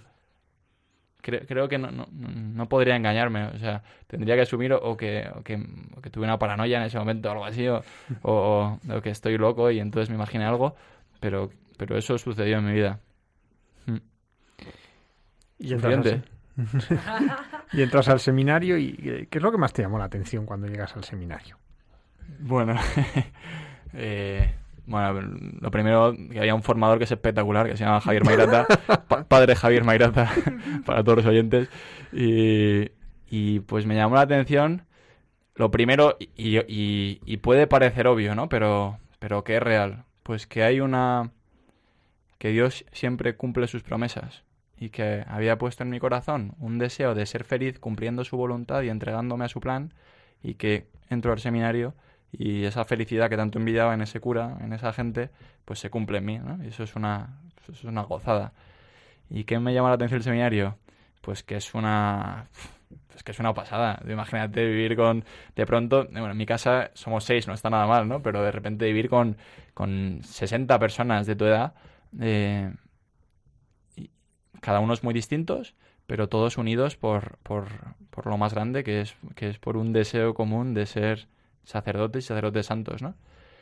Es verdad que cuando entras al seminario, al menos en mi caso, em, pues entras, entras pensando que ser cura es una cosa. Y entonces tienes siete años para, para ir descubriendo lo que es ser cura. Yo entro al seminario en primero y digo, no puede, no puede existir el cielo, porque esto, esto es lo mejor que hay. Todos los días partido de fútbol ahí en el seminario. Ahora están más flojitos, pero bueno, en mi época todos los días se jugaba al fútbol. Em, estás con gente maja, buena. Eh, bueno, estudias una cosa que es, que es bonita y que tampoco entraña mucha, mucha dificultad. Y, y bueno, y haces lo que te gusta, está bien, ¿no? Eh, otra cosa que me sorprende del seminario, y ahora sigo con mi vida en el seminario, pues es que, que, me doy cuenta de que sigo siendo pecador. Que eso puede parecer evidente, pero, pero es, muy, es, es muy duro experimentarlo y es muy bonito experimentarlo también. O sea, yo os prometo que, que pensé que, que, iba a entrar al seminario y todos esos pecados que, que, que, bueno, que, que me frenaban un poco en mi idea de ser sacerdote, que os he contado antes, ¿no? Pues me pensaba que de algún modo iban a desaparecer o, se iban a reconvertir en pecados más piadosos o algo así. Y sin embargo me doy cuenta de que caigo en lo mismo y de que soy más flojo casi que antes. Y, sin embargo, pues eso es lo doloroso, ¿no? Y, también, pues, pero lo bonito es que, que caes en la cuenta de que, de que Dios te dice, pues claro, no te lo he dicho que he llamado a los pecadores. Y tú sigues siéndolo. Y tienes que experimentar la misericordia para ser testigo de mi misericordia, ¿no? Y entonces, bueno, pues pues nada, eh, entro al seminario primero, no sé, me estoy enrollando, igual, igual voy viendo con la pregunta, ¿no? Me, entro en primero y entonces el seminario es una cosa, pero en segundo me sucede, pues mm, me suceden dos cosas. Lo primero, que, que veo que todos mis amigos del cole, a los que quiero mucho, con los que mantengo mucho el trato, pues empiezan a hacer su vida.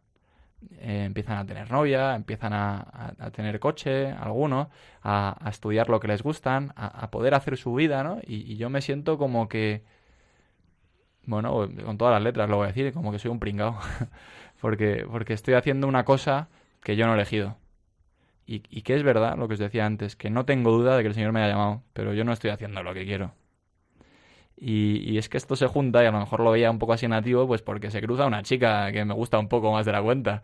Y entonces, eh, pues eso me hace un poco, me hace un poco dudar. No dudar de que el Señor me llamara, sino dudar de si me compensaba estar ahí. Y entonces, pues me paso un año así regulero. Y. ¿Y qué experimento en este año? Pues, pues un consejo que me, que me da un formador precioso, ¿no? Y me dice, no te preocupes de, de, lo, que te pueda pedir el Señor. Preocúpate siempre de estar cerca del Señor. Él quiere tu bien y Él te hará feliz. Y entonces yo me preocupo pues de, de amar a Jesús con sencillez. Y, y llega un momento en el seminario, en tercero, donde hay que dar un, un paso pues, pues que puede ser, eh, puede ser un trámite, aunque puedes, puedes tomártelo de otra manera, que es como me pasó a mí, ¿no? Eh, en tercero recibíamos la institución de, bueno, el ministerio de, de acólito y lector, ¿no? Es como, es como, bueno, como sí, como una institución, un ministerio, un sacramental, creo que es un sacramental, ¿no? Con el cual pues podemos leer en misa, eh, pues ya con una institución de parte del obispo y, y, ayudar en la misa, ¿no? Y repartir la comunión excepcionalmente. Y, y, bueno, es un trámite dentro del seminario, pero yo reconozco que para mí supuso como, eh, como entrar al seminario otra vez. Bien, has tenido tres años para darte cuenta de lo que es ser cura, eh, de que implica dejar algunas cosas y de que implica eh, coger otras muchas, recibir otras muchas, pero sobre todo de que implica mm, vivir por Cristo con Él y en Él. ¿Qué quieres hacer? Y entonces yo en ese momento, pues, pues eh, me planteé quemar las naves. Es decir, pues, Señor, quemamos las naves detrás de mí y vamos para adelante con, con, tu plan, que, que, seguro que es el mejor para mí. Y entonces di ese paso que, que lo mejor, pues, pues, siendo verdad mi entrada en el seminario, pues esto supuso como una nueva entrada, ¿no? Un, un sí al Señor. Y en ese momento, pues, también con, con una certeza muy fuerte, casi con la misma con la que supe que tenía que ser cura, pues mi corazón descansó. Y, y empecé a darme cuenta de que, de que nada, nada más lejos de, de, la realidad lo de ser un pringao, que era, que era un privilegiado. Que el Señor me regalaba tantas cosas llamándome, que, que, que había una alegría tan desbordante en mi corazón por poder seguirle, que claro que, que renunciaba a algunas cosas, pero que justamente la renuncia a esas cosas era algo que probaba eh, mi amor al Señor. Y, y luego yo me pensé pues que ya, que ya iba a ser todo coser y cantar. Y me di cuenta de que, pues, de que tampoco era eso. Porque, porque quien ama sufre. Y, y, y si tú amas y te tomas esto en serio, pues, pues sufres. Y, y si Cristo nos ha redimido en la cruz, como un cura que tiene que ser el que, el que el camino, el canal por el que Cristo siga redimiendo al mundo, pues no va a experimentar la cruz, ¿no? Y entonces, pues nada, pues el Señor va marcando tu historia con cosillas, pues un problema en la familia que te, que te trastorna un poquillo, eh, una cosa en la parroquia, y entonces te das cuenta, pues, pues que qué gozoso es seguir al Señor y seguir al Señor crucificado. Y entonces, pues vas avanzando en el seminario, vas avanzando, vas avanzando, y llega el sexto curso, en el que, en el que ya pues, pues nos preparamos para la ordenación, ¿no? Y, ¿Y qué me pasó a mí? Justo antes de ordenarme. Pues que... Pues, pues que me di cuenta de que era un pecador. Lo, que ya os he contado, ¿no? Pero yo os prometo que, que, en la mañana antes de ordenarme, que hacemos un retiro espiritual y tal, pillé al, rector por banda y le dije, don Carlos, no me puedo ordenar. Pero, pero ¿qué dices? ¿Cómo no te vas a poder ordenar? Y, le dije, no me puedo ordenar porque, porque hay mucha gente que va a estar ahí en la basílica viéndome y, y que no sabe quién soy yo de verdad. soy un pecador de verdad y hay muchas cosas de mi vida que he hecho que... Y entonces, eh, pues, pues él puso ante mis ojos un pasaje que había meditado muchas veces, ¿no? Que era el lavatorio de los pies. Eh, San Pedro se resiste a que el Señor le lave los pies, ¿no? Como diciendo, bueno, es que, es que si yo soy tu discípulo, yo tengo que ser de una determinada manera, ¿no? Y yo tengo que ser eh, bueno y tengo que seguirte y tengo que cumplir, tengo que dar la vida por ti. Y sin embargo, el Señor es como si le mirase con ternura, ¿no? Y le diga algo así como, mira, aquí las preguntas las hago yo, hijo. y yo te voy a decir cómo tú vas a ser mi discípulo. Y vas a ser mi discípulo, pues dejándote lavar, experimentando mi misericordia. Y entonces me di cuenta, pues, de que el Señor solo me pedía una cosa. ¿Me quieres? Más que esto. Tú lo sabes todo, tú sabes que te quiero. Pues para adelante. Y, y, nada, me ordeno de diácono y, y, para mi sorpresa sigo siendo el mismo pecador de siempre. y de cura lo mismo, soy un pecador. Y por eso pues, pues, pues puse ese lema tan bonito, ¿no? Que, que, que en el fondo pues me parece que, que, habla de cómo me quiere el Señor. Con misericordia eterna te quiero. Es como la constante eh, pues de que, de que cada día fallo mil veces al Señor pero de que eternamente, es decir, no para siempre, sino en cada instante, el Señor me está amando con todo el amor de la redención, con ese amor que es la misericordia, ¿no? Y, y precisamente por eso, pues, pues, pues me ha hecho experimentar y me hace experimentar tanto la misericordia para ser, para ser testigo de la misericordia en el mundo, ¿no? Desde tu juventud que ibas tratando al Señor, ¿no? Y ha sido, pues hace mucho tiempo, ¿no? Como, bueno, pues en ese camino, ¿no? De irle conociendo. ¿Y cómo podrías contar a mucha gente que nos está escuchando eh, o dibujar, ¿no? Eh, ese rostro de, del Señor, ¿no? ¿Cómo, ¿Cómo, es Él? Porque cuando nos hablas de Él, pues, oye, pues es, es, alguien como muy cercano para ti, ¿no? Parece como que le puedes tocar, ¿no? Te, te comprende. A mí me hace mucha gracia porque Él como que es como que se adelanta siempre, siempre te está esperando. Él, mm. él, él, él como que siempre va por delante, ¿no? Siempre te espera, ¿no? Y él, pues no sé, o sea, es, estás profundamente enamorado de él, ¿no? Y él también de ti, ¿no? O sea, se, se palpa, ¿no? E, ese amor. ¿Cómo es ese rostro del Señor que tú conoces? Si tuvieras que contarle a a lo mejor muchos de nuestros oyentes que, que no conocen a Jesús, ¿quién es Él? Bueno, eh, pues esto es como la de misericordia, ¿no? Me, me quedaría corto siempre, ¿no? Mm, a lo mejor de un modo gráfico y que se entienda muy bien, pues yo diría que, que busquen la imagen del Cristo sonriente de Javier, ¿no? Que, que, que, es que a mí eso me parece, me parece flipante, ¿no?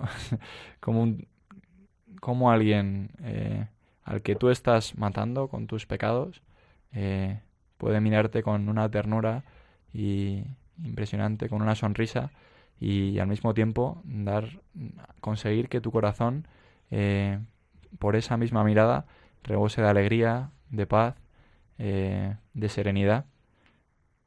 El rostro de Jesucristo es el rostro de un amigo que no te juzga y que, y que, y que te acompaña siempre y que está empeñado muchísimo más que tú, pero, pero mucho más, en que seas feliz. Y que por lo tanto es, es, es tu mejor aliado en esto, ¿no? Y bueno, pues eso, el, amigo que nunca falla, efectivamente, ¿no? No sé, no sé cómo lo describiría. Eh, sí, sí, sí. Javier, tú, una de las cosas que has tenido la, la oportunidad de realizar son experiencias misioneras, ¿no? Hoy hemos estado en Siria, Sí, pero tú has sí. estado también en, Chi- en Chile, en Benin. Eh, ¿Qué te ha aportado a ti? En Chile fuiste como seminarista, eh, Mm. en Benin ya como sacerdote. ¿Qué, qué te han aportado estas experiencias con personas de otros lugares que viven la fe de otra manera? Mm. Eh, ¿qué, qué te- qué ha supuesto para ti en este, en este conocer más el rostro de Cristo? Bueno, pues eh, la experiencia de Chile fue una, una pasada. Eh, tuve la experiencia, tuve la oportunidad de, de, de ir a, a esta, a esta misión, tan solo de un mes, pero muy intensa. En, yo creo que era sexto el seminario, quinto, ¿no? Eh, sexto. Al empezar sexto, sí, y fuimos pues eh, un grupo de seminaristas, los que formamos mi curso. Eh, creo que éramos cinco, ¿no? Acompañados de, de un formador, en este caso, pues eh, Javier el padre Javier Mairata. Y entonces, eh, pues volvimos todos encantados, ¿no? no mm, eh, pues lo típico que se dice, ¿no? Es un tópico, pero, pero es real. Te crees que vas a dar un poquillo, a dar muchas cosas y vuelves pues lleno, llen- lleno de, de todo lo que tienen que darte, ¿no? Yo en Chile pues recuerdo que, que volvíamos todos los seminaristas con una idea muy, muy, muy clara, ¿no? Y que, que, ahora también de cura pues afianzo un poco en mí, ¿no? Que es que ser cura no es hacer muchas cosas, sino ser, ser y estar, ¿no? Y, y que, y que bueno, eh, entonces éramos seminaristas, ¿no? Pero que, que el cura es un signo mm, que, que nadie puede callar de, del amor de Dios a los hombres, porque, porque Dios ha elegido hombres a los que ha consagrado para, para que su salvación pueda seguir dándose a todos, ¿no? Entonces, cada vez que ves un cura, pues, pues es un signo de que Dios te ama profundamente y de que, y de que Dios quiere salvarte. Y entonces en Chile, pues nuestra experiencia fue que, que, pudimos mm, estar simplemente con mucha gente que tenía sed del Señor, ¿no? Yo recuerdo pues que mm, hicimos una misión muy bonita en la que íbamos puerta por puerta de, de un barrio muy humilde, el barrio de los Santos, en Villarrica, y, y con frecuencia pues no hacíamos nada más que ponernos gochos porque nos abrían las puertas de su casa y nos invitaban a merendar y tú les leías la palabra de Dios, rezabas con ellos, les bendecías la casa y, y se quedaban pues muy agradecidos, ¿no? También estuvimos en la cárcel, que fue muy impresionante, en un comedor de, de gente que no tenía recursos, ¿no? Y bueno, muchas cosas hicimos, ¿no? Sobre todo, pues tal vez estar, ¿no? Y, y en Benín, pues o Benin, no sé cómo se dice. Perdón, antes de, de- de que Sí. pasemos en Chile, voy a contar una anécdota. Eh, Javier es que es muy alto, bueno, y como decía antes, no se le ve, pero es muy alto. Iba con otro Javier que también es muy alto, y un día entramos en, en la cocina de uno de los comedores y había una niña pequeña y se echó a llorar al ver unos monstruos tan grandes, ¿no? Que hablan tan alto que, que, bueno, inconsolables, se la tuvieron que llevar. No las quiero decir, pero tan grandes y tan feos. eh, Por eso lloró tanto la niña. Sobre todo por el otro que no. También con el baloncesto hacían sus pinitos, retaban al baloncesto, venga, si, si os ganamos, vosotros venís con nosotros a la misión. Y venían, claro, Estuvo, a todos. guapísimo eso. Yo, yo que, bueno, soy alto, pero yo qué sé, tampoco, tampoco tanto. Pero y en una, sí. en una cancha callejera ahí, parecía el Bronx, dije, eh, si, si mi amigo, digo, dijo mi amigo, el, otro señalista, si mi amigo la clava haciendo un mate, venís a misa. total. Toda la cancha ahí aplaudiéndome, tuve que hacer un mate, me invoqué al Espíritu Santo, hice un mate, toda la gente en la misión, espectacular. Pero bueno, como decía Josué, mm, para la gloria de Dios, no, no para la nuestra. Bueno, y vamos a, Benin, a Sí. África. ¿Dónde está Benin? Benín está eh, pues un poquito más arriba de, de- de Guinea, del Golfo de Guinea. Es un país que limita en, en su derecha, es decir, en el, en el este de Benín con Nigeria y a la izquierda creo que con Togo o Ghana, no sé, uno de los dos, ¿no? Togo, Ghana, Costa de Marfil, creo. Y, y es un país, eh, bueno, eh, yo creo que ahora mismo es mm, mayoritariamente cristiano. Hay mucho animismo. es el es el país donde como, como donde más vudú se, se practica, ¿no? Y de hecho hace poco salió en la tele, yo creo, un programa de Benín y mm, y, y- también hay, hay muchos musulmanes, ¿no? En concreto nosotros fuimos a una zona que está al norte de Benín, eh, desde que aterrizamos, que, aterrizamos en Cotonú, que es una de las ciudades más importantes que está al sur, en la costa, hasta llegar a la ciudad, pues eh, fueron 16 horas en, autobús. eh, y, al llegar ahí, pues en esa zona es una zona donde, donde hay mayoritariamente eh, musulmanes y donde solo, mu- muy a la alta, pues el 5% son, son cristianos, ¿no? Y en concreto en, en el pueblo donde nosotros fuimos, que se llama Calale, eh, la misión católica llegó en 1983, que a mí me parece que es tardísimo. O sea, que, que, que, que tal vez esto fue lo que más me impresionó a mí, que hasta 1983 en ese sitio eh, no habían escuchado la buena noticia de la Pascua. Cristo ha resucitado y por lo tanto, pues el pecado no tiene la última palabra, ni la muerte, ni la enfermedad, ni el sufrimiento. Cristo ha vencido, ¿no? Y, y hay gente en el mundo que, que todavía no lo sabe, porque si ha llegado en el 83, pues implica que hasta entonces nadie, pero que ahora hay mucha gente que, que no sabe lo que es un, cristiano, ¿no? Y, y más al norte, de hecho, pues no, no lo sabían, ¿no? Eh, ¿Qué me impresionó? ¿Qué me aportó como cura? Pues, pues mirad, lo más impresionante es que cualquier persona blanca que vaya ahí, a esta zona, no, al sur, donde va, donde puede ir a lo mejor algún turista o algo así, ¿no? Sino al norte, eh, cualquier persona blanca que llaman, cualquier varón blanco que le llaman, que, que, vean por ahí, le llaman mon père, que, que significa padre. Porque todo el que ha ido ahí ha sido, ha sido cura, ha sido para, para anunciar el evangelio, ¿no? Y a las, a las chicas sucede lo mismo, ma sœur, hermana, ¿no?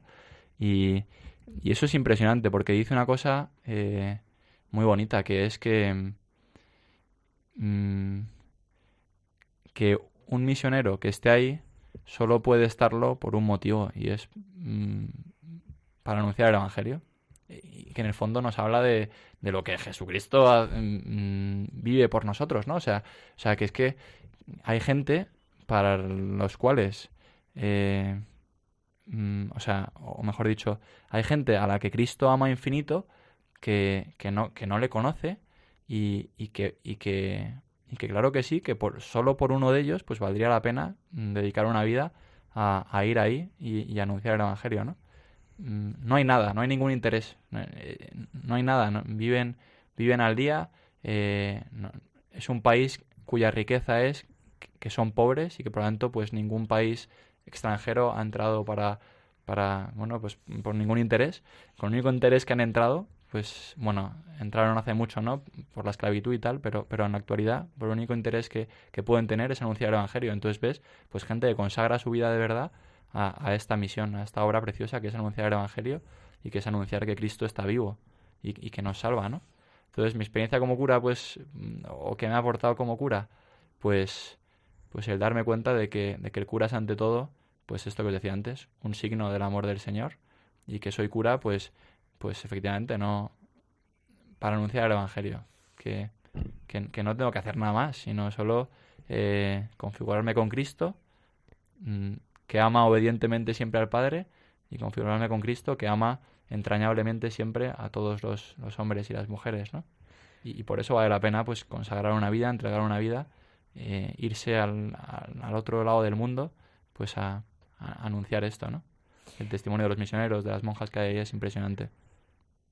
Padre Javier, ahora como vicario parroquial en San Juan de Ávila, en, en Móstoles, a mí me gustaría como, que nos contaras cómo, cómo es tu vida allí, eh, qué es lo que más te gusta de tu ministerio y cómo es el ambiente que te rodea y los problemas que, que tú también eh, pues compartes ¿no? con, pues con feligreses y, y, bueno, pues en, en, tu ministerio, ¿no? ¿Qué, ¿Qué es lo que tú estás viviendo ahora allí? Bueno, pues eh, efectivamente soy vicario de una parroquia de Móstoles, San Juan de Ávila, en la que estoy encantado. Mm, todo se ha dicho de paso. Llevo ahí yo estuve mm, los últimos dos años de seminario los pasé en la parroquia, luego me ordené de diácono y luego llevo pues estos dos años y medio de cura ahí, ¿no? Y bueno, eh, es un barrio pues que es una pasada. Eh, no lo digo por hacer la pelota a todos los que me estén escuchando, no lo digo solo por eso, lo digo pues porque porque es una gozada, porque es un barrio donde donde Mm, donde hay mucha gente y como es lógico voy a decir cosas que son, son de pura lógica, ¿no? Pero y cada una de esas personas mm, mm, necesita necesita como el comer a Jesucristo y por cada una de esas personas Jesucristo ha dado la vida. Entonces es un puzzle que casa perfecto y, y, que hay mucha gente y que el Señor me ha puesto en medio pues para, para cumplir esa misión, para unir estos dos cabos, ¿no? Y hacer que, que ellos sean felices y que, y que, y que Dios sea feliz también porque el bien de Dios es el bien de las almas, ¿no? Y entonces, eh, bueno, ¿cómo es la parroquia? Pues la parroquia es una parroquia de nueva construcción, lleva cuatro años eh, el templo existiendo y antes estuvo como 15 años en, en, un bajo, en un bajo comercial, ¿no? Y, esos 15 años, pues yo no los viví, pero fueron, yo creo, tiempos muy bonitos, porque, porque fueron, fueron tiempos donde, donde se construyó una comunidad muy, muy sólida, muy, eh, no muy grande, pero muy cohesionada, donde todo el mundo mm, arrimado al hombro pues para, para hacer de la parroquia una hora de la parroquia, ¿no? Y ahora que hemos construido, pues la parroquia está expandiéndose, está viniendo mucha gente y... ¿Y, cuáles son sus principales necesidades? Eh... Que les escuches. Sus principales necesidades, pues... O sea, ¿qué problemas ves hmm. o qué...?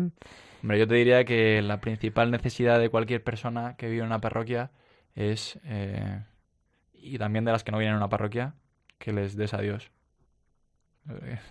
Porque para cualquier otra cosa, sea lo que sea, pueden ir a otro lado. Pero Dios solo está en la parroquia, ¿no? Yo pido muchas veces y, y, lo pido con, no sé, me, da como gusto pedirlo, ¿no? Al Señor, a veces lo hago en el Rosario también, en la Virgen, ¿no?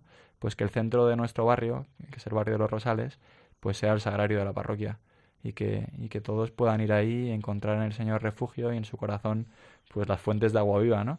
Eh, y, y entonces, y, bueno, me preguntas, ¿en qué disfrutas? Pues disfruto mucho con la misa y disfruto mucho confesando, que es lo más de, de, cualquier cura, ¿no? Y, luego es un barrio muy joven, hay, hay, grupos de jóvenes, de niños, tenemos un grupo de montañeros que es espectacular, hay muchas familias muy buenas, muy comprometidas.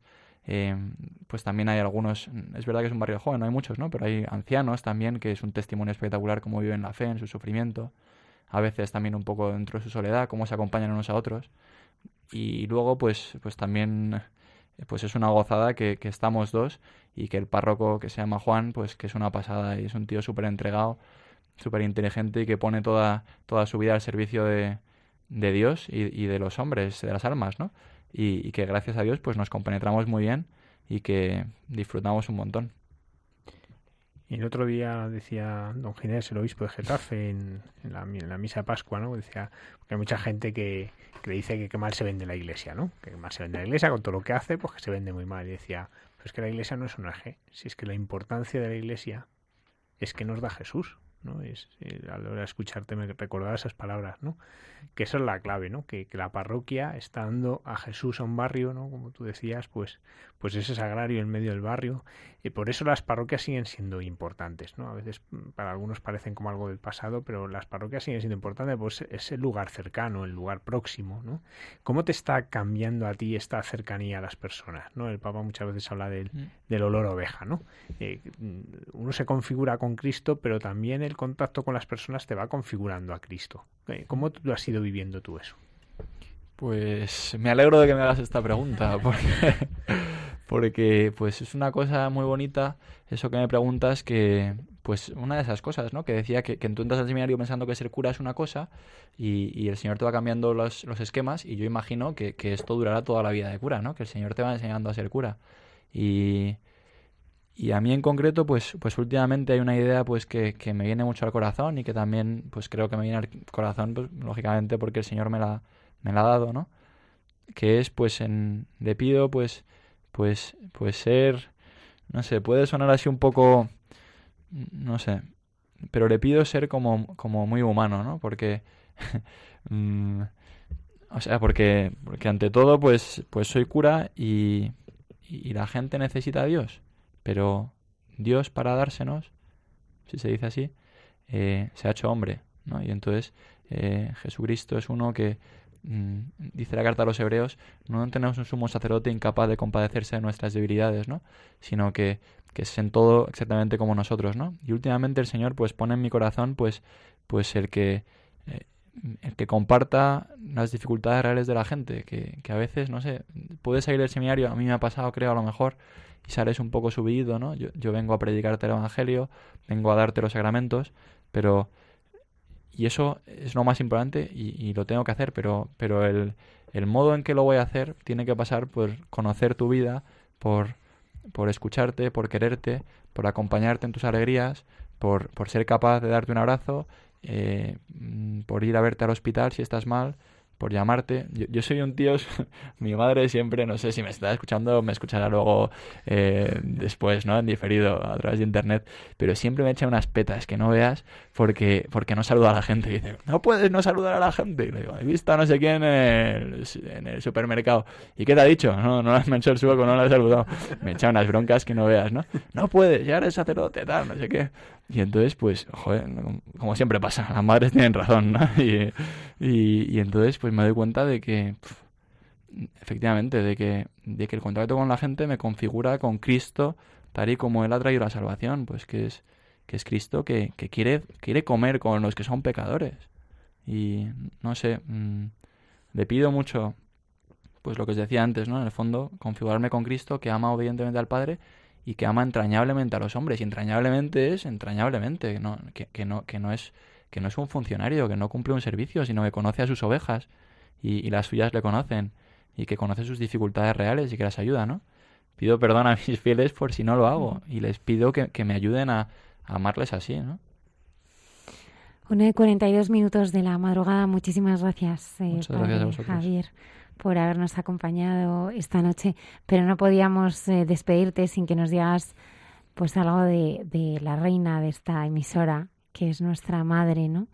Y como ella pues también te ha llevado de la mano. Sí, eh, pues una vez más, ¿no? Nunca se puede agotar todo lo que es la Virgen. Ya os he dicho, ¿no? Que en mi vida, este seminarista entonces, que ya es cura, me dijo, reza todos los días a la Virgen para que no te separes de Jesús. Y así lo hice y, no me ha ido mal del todo. Y luego también no he contado, que se me olvidó, que es, muy importante, que en ese viaje introductorio, ¿os acordáis, no? En el que, en el que iba a Valencia y luego fui a, a Lourdes. Pues ahí un cura... Eh, un obispo, para ser exactos, me dijo, ¿le has entregado ya tu vida a la Virgen? Y dije, ¿qué dices? ¿A qué te refieres? ya sabes, sí, ofrecerle tu vida y tal. Y entonces, eh, bueno, pues yo ahí con la boca muy pequeña le dije, pues toma mi vida y haz con ella lo que quieras, ¿no? Y, desde entonces, pues, pues no dejo de, no dejo de, mm, de rezarla, ¿no? Todos los días termino el día con, trato de que nunca se me olvide, ¿no? Yo creo que se me olvida muy pocas, muy pocas, muy pocas veces, ¿no? Pero de rezar bendita sea tu pureza, que me encanta cómo termina, ¿no? Yo te ofrezco en este día alma, vida y corazón. mírame con compasión, no me dejes, madre mía. Pues que eso sea lo que siempre vivamos, ¿no? Con la Virgen. Una confianza de hijos y como un niño en brazos de su madre. Muchísimas gracias. Gracias por haber Vosotros. compartido esta noche con nosotros. Continuamos con la hermana Carmen Pérez entre tú y yo. noches. Aquí estamos en este momento de intimidad entre tú y yo, ¿verdad, José Manuel? En el programa de Hay mucha gente buena en esos momentos entre en un paréntesis, vamos. Y claro, ¿de qué vamos a hablar? Pues que si Cristo Como no siempre, resucitó, De lo que tú quieras. bueno, pero de este tiempo que vamos a hablar, que si Cristo no resucitó, nuestra fe es vana. Ya lo creo. Es verdad que ante un hecho tan desproporcionado para nuestras medidas y nuestras posibilidades, pues yo creo que no cabe preguntarse el por qué así, sino sencillamente ponernos ante lo que es. Los cuatro evangelistas, los hechos de los apóstoles y las epístolas tienen como centro y sentido de todo lo que afirman y presentan un acontecimiento misterioso ocurrido al tercer día después de la muerte de Jesús. Desde luego, rebasa el marco habitual de la experiencia. Jesús de Nazaret, el maestro del pequeño grupo, al que algunos han considerado el Mesías, a quien sus enemigos han ajusticiado, vuelve a vivir. Y la afirmación paulina que decíamos al comienzo no deja lugar a dudas. Si Cristo no resucitó, nuestra fe es vana. Fíjate que a mí esta, esta afirmación de, de Pablo, a mí eh, me gusta porque, si lo piensas, eh, Pablo tiene la misma certeza que nosotros en la Claro. resurrección, que es la que le han contado. Claro. Porque él tuvo un encuentro Con el eh, Señor. No sabemos cómo claro. fue, ¿vale? Claro. Pero ese encuentro. Su caída del caballo. eh, digamos que la ratificación de ese encuentro, la- la- eh, en Sí. cuanto a su fe, está en la resurrección, que él no la vio. Claro. Él no la vivió, se la contaron como nos la han contado a nosotros. Es precioso que a través, durante dos mil y pico años, se comunique a través de testigos. Es un hecho, como dice Romano Guardini, que nos encontramos ante una alternativa que alcanza el fondo de las cosas. Claro, José Manuel, si nos tomamos a nosotros mismos como medida de todas las cosas, a nosotros mismos con nuestra existencia humana, tal cual es, con el mundo tal como nos envuelve, con nuestra manera de pensar y de sentir, y nos ponemos a juzgar a Jesucristo partiendo de ello, pues oye, no acertaremos a ver en la resurrección, pues según lo que dicen algunos, qué sé yo, yo ya no puedo pensar ni esto, el producto de ciertas formaciones religiosas, el resultado de una incipiente vida de comunidad, una ilusión. Yo es que no le veo nada, no puedo ni siquiera pronunciar eso porque digo, ¿qué sentido tiene la vida sin la resurrección de Cristo? Yo me acuerdo que una vez, comentando con un amigo, eh, digamos que eh, no las raíces, sino las razones, porque las raíces de la fe son una cosa y las razones son otras. Y, y yo le decía, mira, para mí es muy importante, muy importante que unos apóstoles, que cuando llevaban a Jesús a matarlo, todos se fueron corriendo, ¿qué pasaría? Para que ¿Qué vivirían vuelvan- para que verdad. des- vuel- vuelvan Vuelvan. todos y den la vida? Y vuelvan Digo, como volvieron. date cuenta que para mí esa es una razón poderosa. Claro. La figura de Cristo, José Manuel, exige algo constitutivo en el ser humano para vivir la fe. Y lo que conlleva de esperanza y amor, como podemos ver en nuestra experiencia cotidiana. Sencillamente, lo que estábamos diciendo, afirmamos lo que es el hecho de la resurrección de Jesucristo como eje del cristianismo. La resurrección y sus consecuencias eran el Evangelio o la buena nueva que anunciaban los primeros cristianos. Oye, y así, lo que estabas diciendo, así lo han vivido siempre los que realmente son cristianos. Lo primero que a todos llega es el hecho de la resurrección. Claro. Atrevámonos a pensar, a abrir nuestro, nuestra razón al enorme misterio que es la vida humana. ¿Merece la pena creer en Cristo si esto no es real? Y es que digo, ¿y merece la pena vivir y morir si no tiene nada sentido?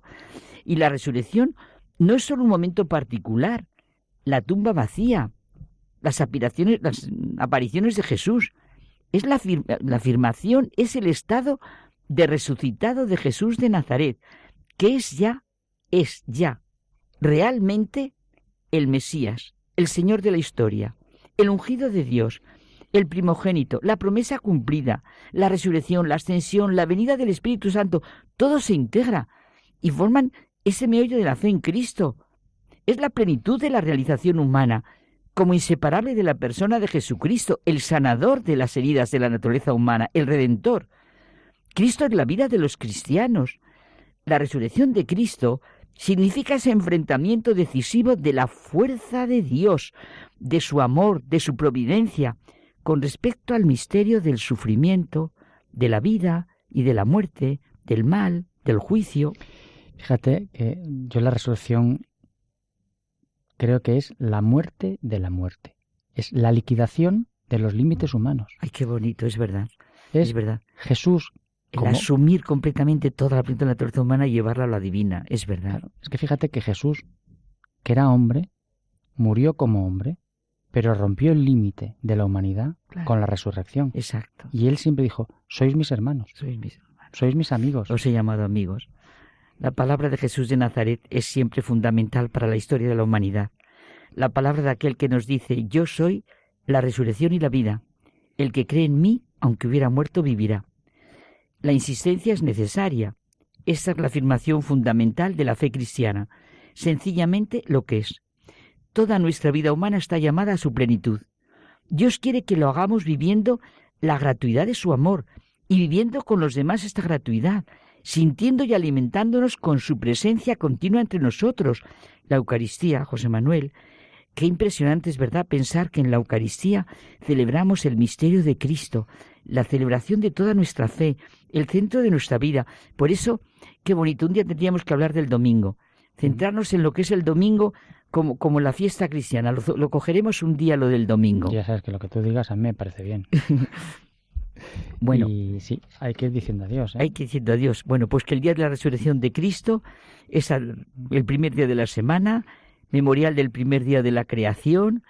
Es una maravilla que el banquete del Señor es su centro, lo que celebramos nosotros completamente cada día en la Eucaristía y que entonces no tiene sentido, ¿verdad? Cuando decimos me vale o no me vale la misa, Dios mío, lo que tiene sentido es vivir plenamente en la Eucaristía el misterio que celebramos de la muerte y resurrección de Jesucristo. La fe en la resurrección de Cristo es la luz de nuestro caminar. Yo me voy a quedar con que la resurrección supone la ruptura de los límites de la vida y la apertura de la puerta a la vida eterna. Maravilloso. Pues Buenas noches.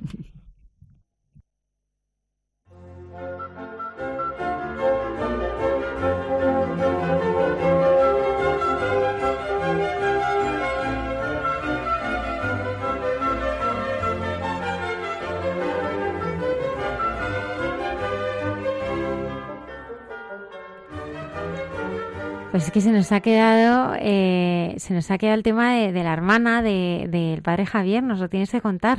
Nada, me lo ha recordado, me lo ha recordado Javier, está feo. El otro Javier. Pues nada, efectivamente, que, que tengo una hermana que es monja de clausura, que es Clarisa, y bueno, pues que ya entró al monasterio cuando yo estaba en, en cuarto de seminario, más o menos, y por tanto después que yo al seminario, eh, y ella es más mayor, tiene 22, entró con 22 años, acabó derecho y entró. Y bueno, se está contando ahora, pues mientras escuchábamos aquí a la madre Carmen, pues que, eh, pues nada, que ella sintió, bueno, ya lo contaré mejor, ¿no? Lo voy a contar yo mal, seguro, pero bueno, pues que ella sintió como la llamada del Señor a, a derramar su vida eh, en adoración al Señor, ¿no? Alguna vez ella ha contado pues ese pasaje en el que la mujer pecadora tira un rompe un frasco de perfume muy caro a los pies del Señor, ¿no? Y todos preguntan, pero ¿no podíamos haber hecho algo más útil con este dinero, ¿no?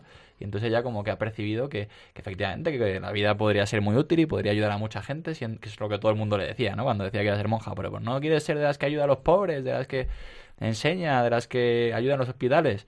Y como yo creo que ella pues sintió como, como ese, esa llamada del Señor a derramar su vida entera eh, para, para, amar al Señor y para sostener con su oración a toda la iglesia. Con una vida antes muy normal y muy de todo. Efectivamente, sí, ella ha sido siempre una personaje y, y bueno, les contaba también pues eso, que trabajó en un bar de copas hasta el verano antes de entrar.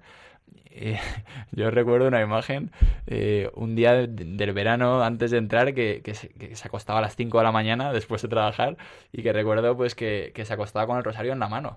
Mm, terminando de rezar el rosario a las 5 de la mañana, ¿no? Bueno, pues el Señor llama a quien quiere y como quiere, ¿no? Y, y, y, también pues para mí es una, yo que soy interesado, pues es una alegría porque sé que hay esta que es mi hermana de sangre y todas las hermanas suyas que son hermanas mías también, pues que, que viven, pues que eso es la cláusula en la iglesia, ¿no? Que viven pues ofreciendo su vida para sostener a la iglesia en la oración y por tanto pues pues pues no me confío porque estamos en manos de Dios, pero sé que cuento con la oración pues de toda la iglesia y en concreto pues la de estas monjas y de otras muchas monjas, ¿no? que, que viven y se ofrecen por nosotros. Pues ya nos quedan escasos minutos para terminar el programa. Muchísimas gracias, Antonio, que has estado ahí fenomenalmente a los mandos haciendo que este programa sea posible. Lola Redondo en producción, gracias por estar ahí. Padre Javier Mairata. Muchas gracias, Almudena. Recordamos a nuestros oyentes que este domingo es muy especial, ¿eh? Domingo de la Divina Misericordia. Tienen que acercarse, confesar, comulgar y recibir esa, ese perdón y esa indulgencia plenaria que el Señor prometió a todas las personas que se acerquen este segundo domingo de Pascua a, a, contribuir, a, a difundir eh, la devoción a la Divina Misericordia. Vamos a terminar en oración con unas palabras de Santa María Faustina. Muchas gracias, Padre Javier Zaera. Gracias a vosotros. A partir de hoy sé que muchas personas van a estar rezando por ti, por tu labor por y para que sigas dando gloria a Dios con este testimonio Uh -huh. que nos ha ayudado y acercado a conocerle mucho más. Muchas gracias. Gracias.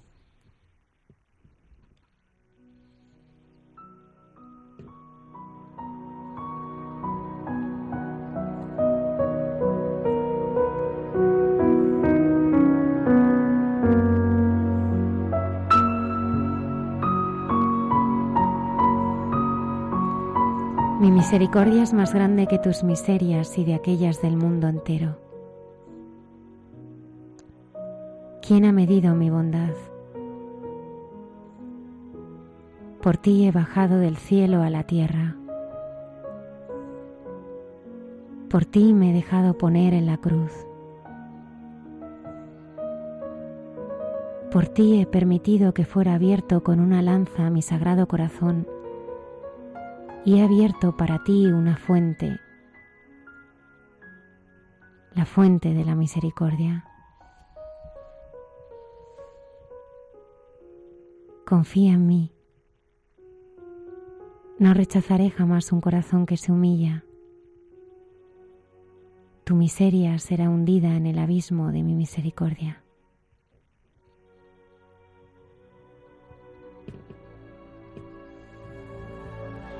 Señor esté con vosotros. Y con, Con tu espíritu. Y la bendición de Dios Todopoderoso, Padre, Hijo y Espíritu Santo, descienda sobre vosotros. Amén. Amén.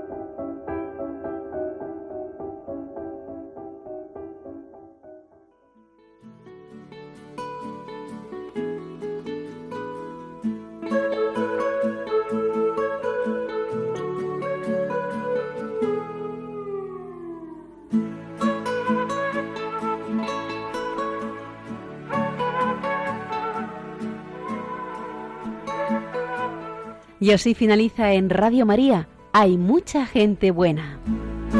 Un programa dirigido por Almudena Delgado.